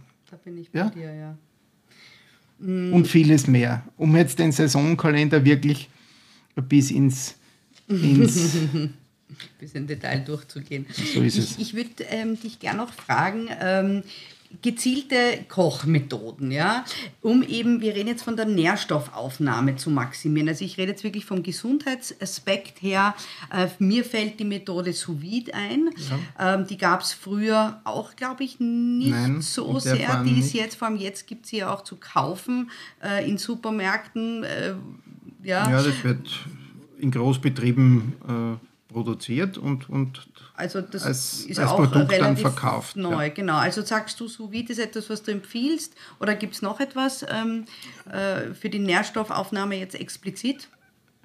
Ja, ich habe ja, ich habe ja Zuhörer, die, die ganz sicherlich kein sous gerät sich anschaffen werden oder nicht zu Hause haben. Mhm. Ja? Ich beginne zuerst, je kürzer der Garprozess, umso besser. Vielleicht sollte man sous kurz erklären für die Zuhörer und Zuhörerinnen, die es nicht Sous ist die Methode, im verschweißten professionellen Vakuumsackerl ein Produkt zu garen bei einer bestimmten Temperatur. Mhm. Ja, das, das kann bei, bei Fleisch oder Fisch 50, 60 Grad sein, das kann bei Gemüse 80, 90 Grad sein. Aber im verschlossenen, vakuumierten äh, Sackerl im, im Wasserbad bei kontrollierter Temperatur. Man, kann, man könnte das jetzt auch im, im, im Kombidämpfer so machen. Ja. Kleinbetriebe werden sich natürlich diese Gerätschaft nicht anschaffen. Ja. Und darum sage ich bewusst, das normale Dämpfen, das Kurzzeitbraten, ja, denke jetzt an das Anrösten von Gemüse im Wok ja, oder das Sortieren in der französischen mhm. Küche in der, in der heißen Pfanne, mhm. ja, entspricht äh, dem ebenfalls einer gesunden äh, Garmethode. Ja. Je länger ich dünste, je länger ich äh, den Garprozess hinausziehe, umso, umso mehr an wertvollen Vitalstoffen geht, geht verloren. verloren. Ganz genau so ist es, ja. ja, ja. Würde im Umkehrschluss bedeuten, wenn ihr alles roh ist, dann bleibt alles erhalten. Na, äh, auch der Mensch ist nicht fürs nur Rohessen mhm. äh, geboren. Also mhm. Das, das ist dann das, zu viel des Guten. Das ist zu viel des Guten, da hast du recht. Kommen wir zur nächsten Frage. Welche Auswirkungen haben kulturelle Vielfalt und Globalisierung auf die kulinarische Landschaft, nämlich insbesondere in Bezug auf die gesunden Ernährungsgewohnheiten? Ui, eine, eine gar nicht so einfache Frage. Vielleicht stelle ich die Gegenfrage, was ist internationale Küche? Was man, was man so allgemein unter internationalen Küche versteht. Das Beste aus allen Kontinenten. Und Ländern, richtig. Genau. Ja. Mhm. ja. Aber es gibt nicht nur das Beste aus allen Ländern und Kontinenten, sondern es gibt auch, ich sage jetzt, äh, die dunklen Seiten Klar. der Globalisierung. Mhm. Ich denke jetzt an, an Fastfood-Ketten, die sich etabliert haben die nicht immer nur gesundes Essen Aber die haben Essen auch seine anbieten. Berechtigung, das ja, Fastfood. Ja, also das, wenn es nicht übertrieben wird. Da hat sich aber auch schon einiges getan bei den Fastfood. Da hat sich Gott sei Dank schon was ja. getan. Ja. ja? Also, auch auf Druck wichtig, der, der Öffentlichkeit. Ja? ja. Ich, ich kann mich erinnern, wie ich als Jungkoch nach Wien gekommen bin. Also, da waren italienische Restaurants, da war aber kaum noch ein, ein chinesisches Restaurant. Da war, jetzt habe ich auf der Ecke ein, ein Restaurant mit tibetischer Küche und ich habe das Restaurant mit natürlich französischer Küche und mit vielen anderen Regionalküchen oder Nationalküchen. Das, das bietet jetzt eine Großstadt. Und warum? Mhm. Weil die Gäste, die früher im, im Gasthaus Stammgast waren, jetzt einmal sich entscheiden, italienisch oder indisch oder asiatisch zu essen. Also diese, diese Vielfalt ist wesentlich, wesentlich äh, größer geworden und, und durch die vielen Reisetätigkeiten will der Gast ja, auch zu Hause dann äh, zumindest einen Tag eintauchen in diese, in diese, in diese Kultur. Nicht? Und jeder weiß, wenn man in der Indisch, Indisch, im indischen Restaurant sagt, man möchte es extra scharf, oh. das sagt man eh nur einmal. Also ich habe in meinem Lieblingsteiländer, sage ich gar nicht scharf, mit null scharf und es ist immer noch scharf. Deshalb ja. sage ich, bitte null scharf, es ist für mein Kind und dann esse ich selber, weil ja. für mich ist scharf schon ganz, ganz zu scharf. Ja. Ähm, meine nächste Frage habe ich ein bisschen, da habe ich sehr lang gebraucht, um sie zu formulieren ich stelle sie dir einfach. Ja?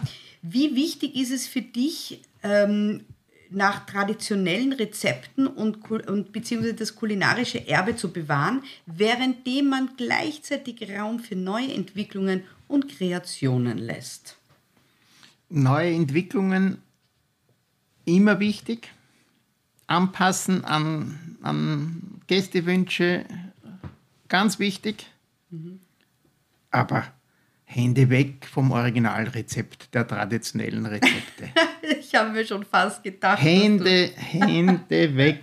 Ja, ja, allein, all, allein wie diese österreichische Küche entstanden ist, diese, diese äh, Repräsentanten aus, aus dem Vielvölkerstaat, ja, die ihre besten Köche in Wien hatten. Und wir Österreicher haben uns dann äh, aus jeder dieser Kulturen das, das Beste äh, geschnappt. Das Gulasch aus Ungarn, das Wiener Schnitzel aus Mailand, äh, den, die Gerichte aus, aus, aus Böhmen, äh, die, polnische, die polnischen Einflüsse und vieles, und vieles mehr. Der Strudelteig aus dem, aus dem Orient. Und ja, da gibt es viele Crossovers. Da gibt es ja. viele. Und, und ich war, ja, wie lange ist das her? Vor der Pandemie ist das gewesen, als Gastlektor äh, in Mexiko und habe in einer Tourismusschule eine Woche unterrichtet.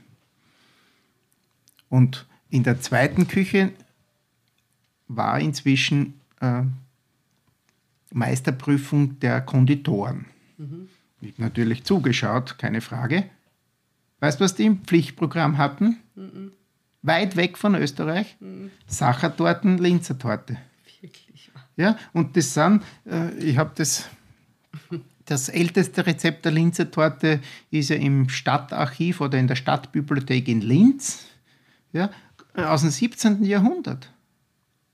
Und die Sachertorten aus 1848 mhm. ja, ist ja auch schon 160 äh, Jahre alt. Und wenn man, wenn man sich nur anschaut, erst vorgestern bin ich in, in beim Hotel Sacher vorbeimarschiert, äh, Traube von Menschen ja, und, und, und, jeder möchte ins Hotel Sacher und jeder möchte einmal ein Stück Sachertorten gegessen haben. Mhm. Ja, also die, die Originalrezepte, ja, und ich zeige dir dann später ein, mein ältestes Kochbuch aus 1837. Ja, ich habe schon gesehen, du hast was mitgebracht. Ja, ja. das ich von meinem Onkel äh, gekriegt habe, der es wiederum vererbt hat. Und das, das, das gehört bewahrt. Ja? Absolut. Und, und, und nicht nur die Rezeptur, sondern auch manch, manch Fingerfertigkeit. Mhm. Also ich ich traue mich, trau mich jetzt gar nicht, das, das ausprobieren, weil ich ja mit meinen Fingern schon ein bisschen ähm, abgearbeitet bin, sage ich jetzt ganz einfach. Aber wer kann in Kärnten wirklich noch Kasnudeln krändeln? Das ist nicht, das ist auch so eine Kulturtechnik, die ja, nach Möglichkeit erhalten bleiben sollte. Ja. Natürlich, äh, runtergestanzt, äh, das äh, industriell erzeugte Produkt ist jederzeit möglich. Die ja, meisten natürlich. Gäste merken es vielleicht gar nicht. Aber deshalb habe ich dich gefragt und, und ja, wie na, du da, jetzt gesprochen hast, also ich, da habe ich dich gerade noch in der, in, der, in, in der Klasse gesehen, in deiner, in deiner äh, Montur. Also das mit, mit deiner Vehemenz hast du gesagt, ja, nicht das Rezept verändern. Und du hast auch recht. Also ich kann da, da gibt es bei mir. Ja, du ja. kannst über jeden Kompromiss mit mir verhandeln, aber bei, Rezept, bei Originalrezepturen ganz sicher nicht. Weißt du, ich bin ja in der weiten Welt viel herumgekommen. Natürlich haben die Schüler manchmal gesagt, der Gansterer weiß nicht einmal, in welcher Stadt er kocht. ja? Weil ich vom Flughafen direkt ins Hotel bin ja. und in die Küche runter. Aber ich habe gekriegt das Wiener Schnitzel mit Senf serviert, mhm. mit Ketchup in Amerika sowieso. Da haben wir dann sogar einen, einen Bericht gehabt in der New York Times, weil eben ein Gast in Salt Lake City äh, Ketchup zum Schnitzel mhm. wollte und ich ihm äh, gleich eine Standpauke gehalten habe, wenn, dann darf er Preiselbeeren dazu essen, aber sicher kein Ketchup. Ja. Ich habe es in Deutschland gesehen mit der braunen Tunke um drüber.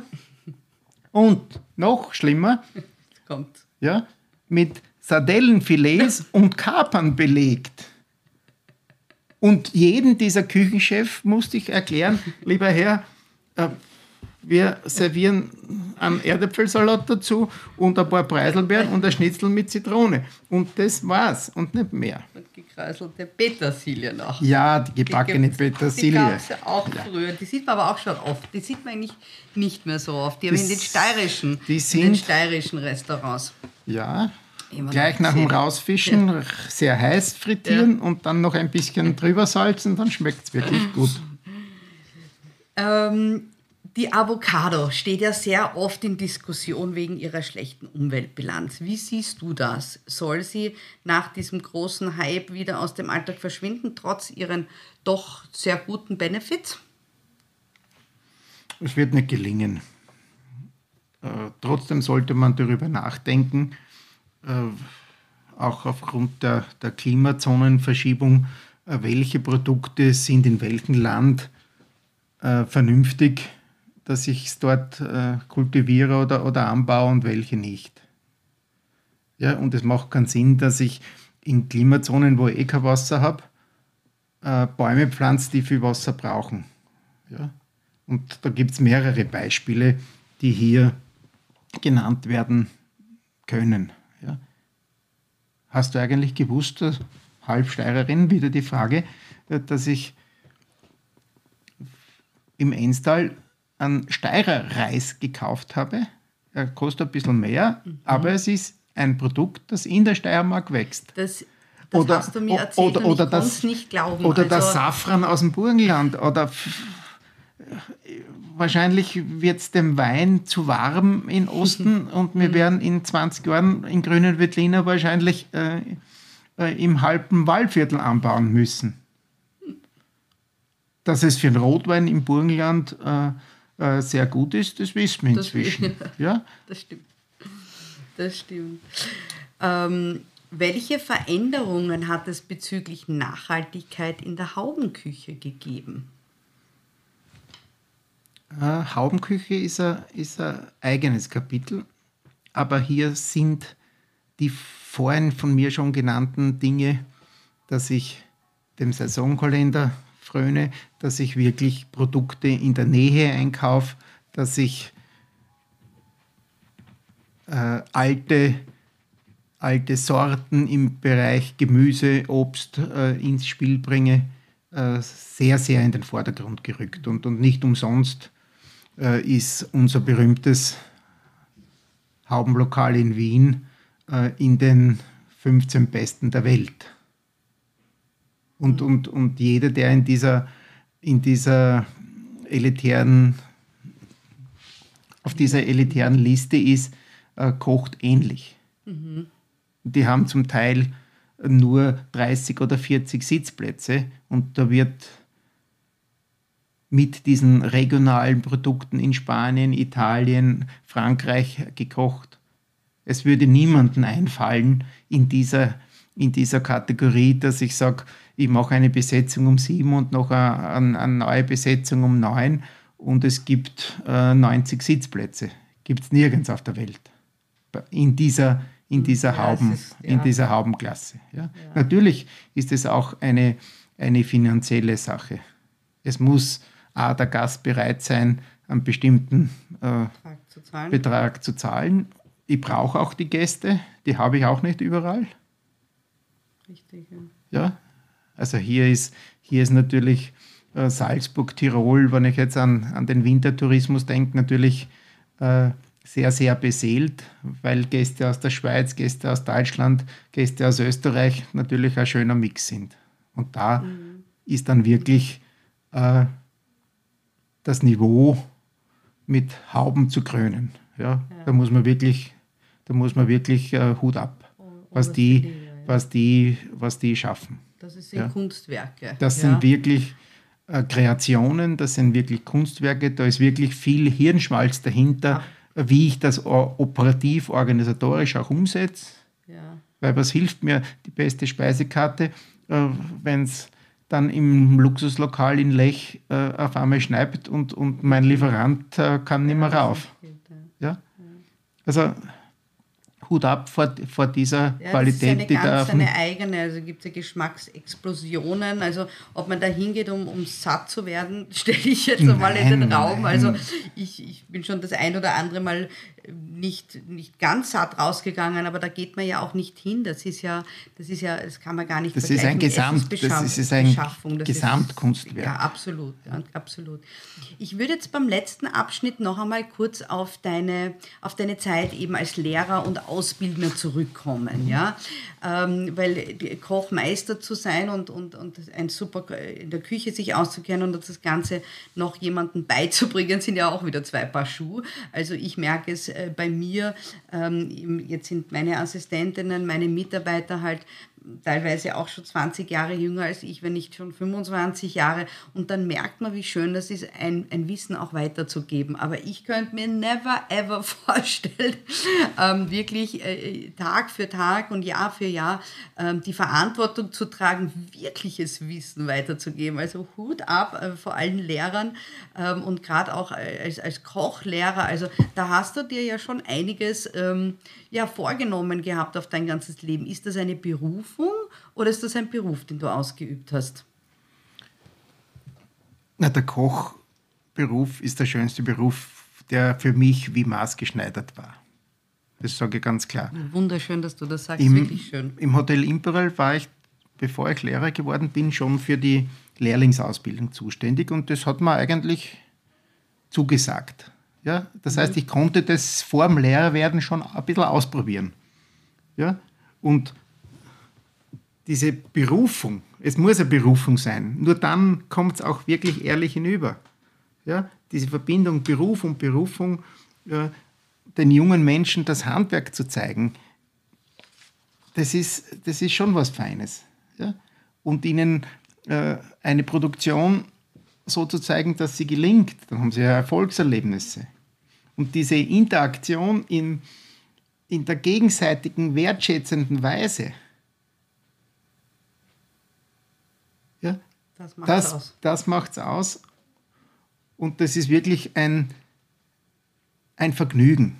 Und ich habe ich hab bis, bis zu meinem letzten erlaubten Monat, also als Lehrer muss man ja mit 65 in Pension gehen, habe ich jede einzelne Unterrichtsstunde wirklich genossen. Und nicht wie viele Lehrer sagen, ich bin froh, dass ich in Pensi komme, dass ich nichts mehr habe. Ja? Für mich war das, das, das war wirklich eine Erfüllung. Für mich war das, ja, äh, ich darf es auch, auch sagen, die ersten Monate danach Schwer. war das schwer. Das ist, das ist nicht leicht, diese, diese Freude an der Arbeit auf einmal nicht mehr zu haben. Ja, Ja? so schätze ich Inzwischen, inzwischen kann ich damit umgehen. Aber es war bis Weihnachten eine, eine böse Zeit. Das kann ich nachvollziehen, also nachvollziehen nicht, aber ich kann es mir sehr gut vorstellen und so wie ich dich die ganzen Jahre kennengelernt habe, äh, du warst einfach, ja, ich, ich würde auch sagen, bei dir war es Berufung und wenn man das authentisch macht und auch um, vom, vom Herzen her macht, dann macht man es Und ich war als Lehrer immer noch mehr Koch als Lehrer. Ja? Ich glaube, das ist der Grund, warum Und- und wir auch- sogar eine gute Basis Und auch, hatten. und, und auch wie ich Abteilungsleiter geworden bin äh, an der Tourismusschule, ich habe ich hab meinem Vorgesetzten gesagt, es wird dir nicht gelingen, mich nur an den Schreibtisch zu binden. ja, das, das und das werde ich unterrichten. Und ich weiß nicht, wie viele, wie viele junge Leute ich unterrichtet habe, kann ich eh nicht mehr zählen. Ja, aber äh, alle Schultypen von Hotelfachschule über Fünfjährige, über Kolleg, über Fachhochschule, über äh, die Auslandsprojekte, wo ich in Peking, in, in, in Maastricht oder dort oder da unterrichtet habe. Also in Summe kommen wir sicher auf 7000 oder mehr Sch- Schüler und Schülerinnen. Das wollte ich dich eh fragen, was du im Laufe deiner De- Lehrzeit. Ich habe es nur geschätzt, hattest. aber äh, so viel wird schon 7000, gewesen sein. Also Ich meine, ich habe ich hab 37 Jahre unterrichtet. Wahnsinn. Na, dann bin ich ja ganz, ganz äh, geehrt, dass du unter 7000 meinen Namen noch kanntest und dich daran erinnert. Arabella, jetzt, jetzt, jetzt. Na, unter 7000? Natürlich, natürlich passiert es immer wieder, äh, wo man äh, irgendwo in einer fremden Stadt aus dem Auto aussteigt, so wie erst voriges Jahr in, in St. Gallen. Ja, ich habe den Fuß noch keine zwei Sekunden aus dem Auto draußen ja, und äh, mich grüßt schon ein ehemaliger Schüler und ich habe leider nicht gewusst, wie der heißt das passiert. Aber ja, klar, bei, bei, dieser Menge. Aber ich habe ja auch nicht locker gelassen. Ich habe mich ja damals gemeldet, dann habe ich dir die Unterlagen geschickt, dann habe ich irgendwann, glaube ich, eine Weihnachtskarte geschickt, alle so alle ja, zehn Jahre war, vielleicht so, aber ich habe schon nein, Kontakt es war, gehalten. Es war, es war regelmäßiger Kontakt, der sich bei dieser äh, Klassenfeier, die wir hatten mhm. vor, vor der Pandemie noch, ich genau. glaube, das war 20-jährige Treffen, mhm wenn genau. ich mich erinnere. Ja, genau. Ja, ja. Da ja. wurde es äh, doch mit, mit einer guten Auswahl an, an Sprudel äh, vertieft. Ganz genau. da wurde es dann auch ja ein bisschen privater, genau, da haben wir auch, auch gesprochen und, und ja, also es ist auch schön, dass man da dann auch wieder zurückgreifen kann und ich habe dich, glaube ich, auch, auch wegen, wegen meinen Caterings mal um Rat gefragt und, und, und auch mal per Mail angeschrieben, ich, früher per Post und dann per Mail, weil es früher keine Ich weiß, ich habe ich mal Post also. ans Modul bekommen, ja, genau, von der Firma. Ja, aber das ist so witzig heutzutage, also äh, was, per Post schicken, ja, also nein, die, die Zeiten haben sich geändert. Wir hatten in der Schule kein, kein Internet. Ich hatte Textverarbeitung. Das mhm. hatte ich nicht. Das, ist, das sieht man ja, erst. Äh, im, Im Lehrerclub gab es äh, damals äh, zwei elektrische Schreibmaschinen, ja. schon mit Korrekturband. Ja, von Computer ja. und, und, und jetzt äh, sind fünf Schüler krank und es wird der Unterricht äh, nach Hause gestreamt und der schaut sich den an. Unglaublich. Unglaublich. Also das sind Zeiten, an die muss ich mich auch erst gewöhnen, dass ich Schularbeiten von meiner Tochter, die muss sie hochladen und das ist mir schon fast ein bisschen zu viel, zu viel Digitales. Auf der anderen Seite hat es durchaus seine Vorteile. Und, es, und es wird nicht mehr Matura am Papier geschrieben. Es wird nicht mehr Matura am Papier geschrieben. Genau, so ja. ändern sich die Zeiten. Glaubst du, dass die Arbeitsmoral der Schüler und Schülerinnen eine andere ist als früher? In der heutigen schnelllebigen Welt, in der digitalen Welt, in der Problematikenwelt? Also, was also die Erfahrungen, die ich gemacht habe, ich habe ja bei vielen Projekten immer wieder äh, Schüler und Schülerinnen vom Modul aus einem äh, immer vollen Personalpool äh, mitgenommen. Also die Leute, die bei mir mit waren und, und, und äh, ihre acht Stunden immer brav gearbeitet haben, da gab es nie Probleme wichtiger geworden ist in der heutigen Zeit, wie gehe ich mit dem jungen Menschen um? Der sagt, ich möchte in die Küche oder ich möchte im, im, im Service arbeiten und ähnlich wie in einer Schule pädagogisch an das heranzuführen, was ich von ihm haben möchte. Und da habe ich wirklich das Beispiel im Hotel Imperial genossen und das war auch die Basis meine, meines beruflichen Erfolges. Man hatte dort genug Personal. Mhm. Man hatte dort erfahrene, gute Chef de Parties, mhm. ja? Ja, also Abteilungsleiter, die in der jeweiligen Abteilung dann den jungen Leuten ja, das gezeigt haben, wie es gemacht gehört. Mhm. In einer Art und Weise, äh, wo leider heute äh, die Zeit nicht mehr ist und auch die Qualifikation der Mitarbeiter äh, nicht mehr diesen hohen Stellenwert hat, äh, weil alles schnell, schnell gehen muss. Mhm. Ja? Da habe ich zum Glück äh, hier wirklich auf die Ressourcen des Personalpools Imperal zurückgreifen können. Und ich habe das auch bei einer Verabschiedung, die im Imperal stattgefunden hat, äh, dort deponiert, dass ich mhm. im Haus selber vor 40 Jahren war. Ja, war, war eine schöne war wirklich ja. eine, eine schöne Begegnung. Ja, klingt schön.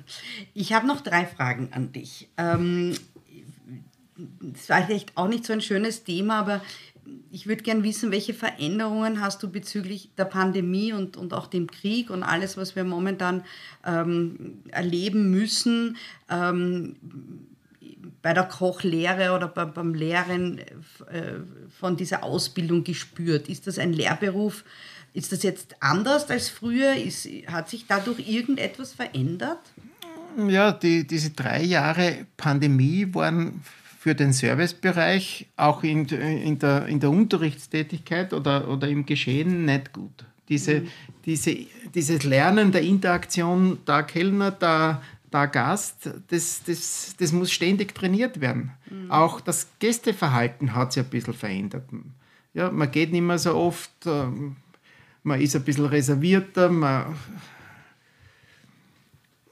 ja, man, man hat sich schon ein bisschen verändert. Zum Glück, ja, man sieht ja auch das an den Tourismuszahlen in Wien. Zum Glück sind wir wieder auf einem guten Weg bis, bis zu 100 Prozent. Ja, aber nur durch, nur durch Gäste kann es im Service wieder funktionieren. Und nur durch diese Interaktion kann es funktionieren. In der Küche ist auch nicht ganz leicht, weil einfach, ich weiß nicht, wie viele Hunderte von Köchen in Wien fehlen. Ja, das ist das nächste Problem. Ja. Was ist die Schlussfolgerung? Man muss unter Anführungszeichen auf Convenience-Produkte zurückgreifen. Mhm. es gibt wieder, wieder welche, es gibt, ja. da haben wir diesen Teufelskreis. Es gibt welche, da, da merkt der Gast es nicht und es gibt welche, da weiß man es. Mhm. Ja? Ich habe in meiner Lehrzeit noch selber die, die Pommes geschnitzt, mhm. durch ein Eisen durchgepresst. Das, das ist unvorstellbar. Das ist unvorstellbar Im Hotel ja. Imperial sind alle Marmeladen selbst gemacht worden. Da ist nichts zugekauft worden. Mhm. Da ist das Fondant selber gemacht worden und vieles, vieles mehr. Heute un undenkbar. Undenkbar, ja. ja? Mhm. Oder ich serviere da eine, eine, eine Griesenockelsuppe und du weißt nicht, ob die Griesenockel frisch gemacht sind oder industriell hergestellt. Weil nicht die Zeit ist, äh, die Dreiviertelstunde, bis die Griesenockel wirklich schön langsam gegart sind und, mhm. und so schön flammig, wie es sein ja, soll. Da sind wir wieder in dieser schnelllebigen Welt. Ist die Frage, was wollen wir? Und da trennt sich die Spreu vom Weizen. Ja, welche Menschen sind bereit dafür, was zu zahlen? Welche Menschen sind bereit, die Arbeit hineinzustecken? Was wollen wir? Was wollen wir, ja. Wollen wir schnell essen oder wollen wir gesund sein? Ja, und da gibt es sicher und die beide Seiten. Und die Gesundheitskosten, abgeleitet von ernährungsbedingten Erkrankungen, äh, die sollte man mal wirklich zusammenrechnen. Ja, dann habe ich auch meine Meinung dazu, aber das sprengt jetzt, äh, da müsste man einen mhm. eigenen Podcast zu dem Thema machen. Ähm, was würdest du im heutigen Schulsystem ändern, wenn du die Möglichkeit hättest? Äh, eine dreijährige Ausbildung, wie, wie du sie gemacht ich war hast. Ja, die letzte, die, die ja, letzte Jahr auf vier Jahre verlängern. Mhm.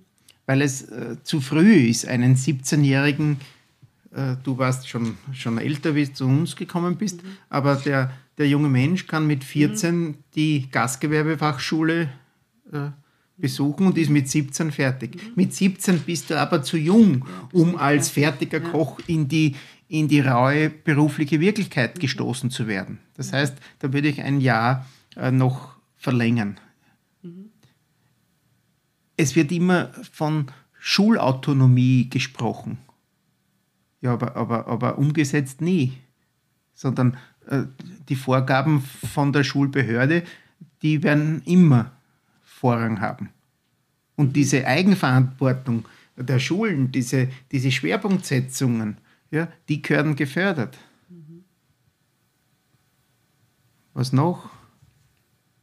Genau aussuchen, wer soll Pädagoge werden diese Richt es hilft mir der beste Fachmann nichts, wenn er, wenn er diesen, diesen, dieses Gespür für die jungen Leute nicht hat. Es hilft der beste Pädagoge nichts, wenn er, wenn er auf der fachlichen Seite ein, ein, ein Loser ist. Es, ich sag's, wie es ist. Aber du hast völlig recht. Ich, ich, ich glaube, das ist auch das Problem, dass erwartet wird, dass jeder Schüler in allen Fächern gut ist. Also es kristallisiert sich manchmal früher, manchmal später raus. So ja. Ich war immer der outgoing Mensch. Ich meine, ich habe halt Unternehmereltern gehabt. Ähm, für mich war immer wichtig, etwas umzusetzen. Manche haben lieber einen anderen Beruf, da fühlen sie sich wohler einfach ein bisschen mehr darauf eingehen, glaube ich. Ich habe meine, hab meine wilden Jahre in der Schule, in der vierten Klasse Volksschule und ersten Klasse Hauptschule gehabt. Da war ich nicht zu bändigen. ja? Und dann hat alles funktioniert. Und in der Berufsschule, da, das war eine, wie eine Erholung. Ja, ja, da bin ich freiwillig in der Früh aufgestanden und habe noch schnell eine Stunde gelernt, damit alles richtig passt. Da habe ich mich richtig gefreut auf dieses ja, genau sich, so sich, sich, sich, sich weiterentwickeln wollen. Ja, Ja, und- Und natürlich ist es leicht äh, zu sagen, ja, ich habe alles erreicht, was ich erreichen wollte. Das ist richtig. es ist natürlich auch viel Arbeit dahinter und ich habe auch eine Zeit gehabt, wo, puh, wo ich am Samstag noch schnell irgendein, bei irgendeiner privaten Feier mitgeholfen habe, dass ich mir am Sonntag den Benzin nach Wien wieder leisten kann. Ja, das heißt, äh, selber erarbeitet. Und wenn man sich Ziele setzt, dann sollte man sich Ziele setzen, so dass man sie auch erreichen kann. Früher oder Und später, ja. ja, ich sage jetzt, ich war Lehrling in einem kleinen Wirtshaus und so in den letzten zehn Jahren Gastküchenchef auf der ganzen Welt in den besten Hotels. Ich bin zufrieden. Das kann es doch absolut sein. Also un unglaublich, eine unglaubliche Reise durch dein Leben. Äh, haben wir gehört. Das war extrem spannend. Ich möchte dich noch eine letzte abschließende Frage stellen, nämlich hast du eine Erinnerung an dein absolut schönstes Erlebnis als Lehrer? Da kommen jetzt immer wieder meine, meine äh, Auslandsprojekte ins Spiel. Und ich war nur, ich glaube, zweimal so dumm und habe ein offenes Auswahlverfahren gemacht, wo ich, ich sage jetzt als Beispiel, äh, ausgeschrieben habe, ich suche Mitarbeiter und Mitarbeiterinnen fürs Auslandsprojekt in Salt Lake City bei den Olympischen Spielen. Und dann bewerben sich 150 und ich muss 130 sagen, dass sie nicht mit dürfen. Weil nur 20 mit durften. Ich habe das aufgehört. Ich habe immer nur ein, ich sage jetzt, verstecktes Auswahlverfahren gemacht und bin dann zu der Person hin und habe gefragt, hast Zeit und möchtest mitfahren nach Rio? Hast Zeit und möchtest mitfahren nach Hongkong? Hast Zeit und möchtest mitfahren nach, äh, ich weiß nicht, London zu den. Und diese Freude, die man dann aus den Gesichtern sieht und die Freude, wie, wie, wie die jungen Leute sich dann im Veranstaltungsgeschehen einbringen. Ich habe schon gewonnen gehabt Ja. bevor es überhaupt begonnen hat. Und das, das sind Dinge, die, die werden sehr lange in meinem Kopf bleiben. Wunderschön. Ja. Lieber Gottfried Gansterer, wenn ich das gewusst hätte vor 30 Jahren, dass du heute bei mir sitzt und mit mir so ausgiebig und offen und ehrlich und authentisch ähm, sprichst über deine Erfahrungen, über deine Gedanken, das, was du empfindest, deine Meinungen. Ich fühle mich wirklich geehrt, dass du dir die Zeit genommen hast. Ich freue mich, mit dir ähm, so viel gesprochen zu haben und äh, ganz, ganz, ganz großen herzlichen Dank. Ich sage danke für die Einladung und mir bleibt immer in Erinnerung das Kochen mit dir und diese, diese Freude, sich wiederzusehen, diese Freude, äh, es ist nicht alles schiefgegangen. Schönen, einen schönen Tag noch. Servus. Ich danke dir in diesem Sinne, wünsche ich allen auch noch einen schönen Tag. Bis zum nächsten Mal.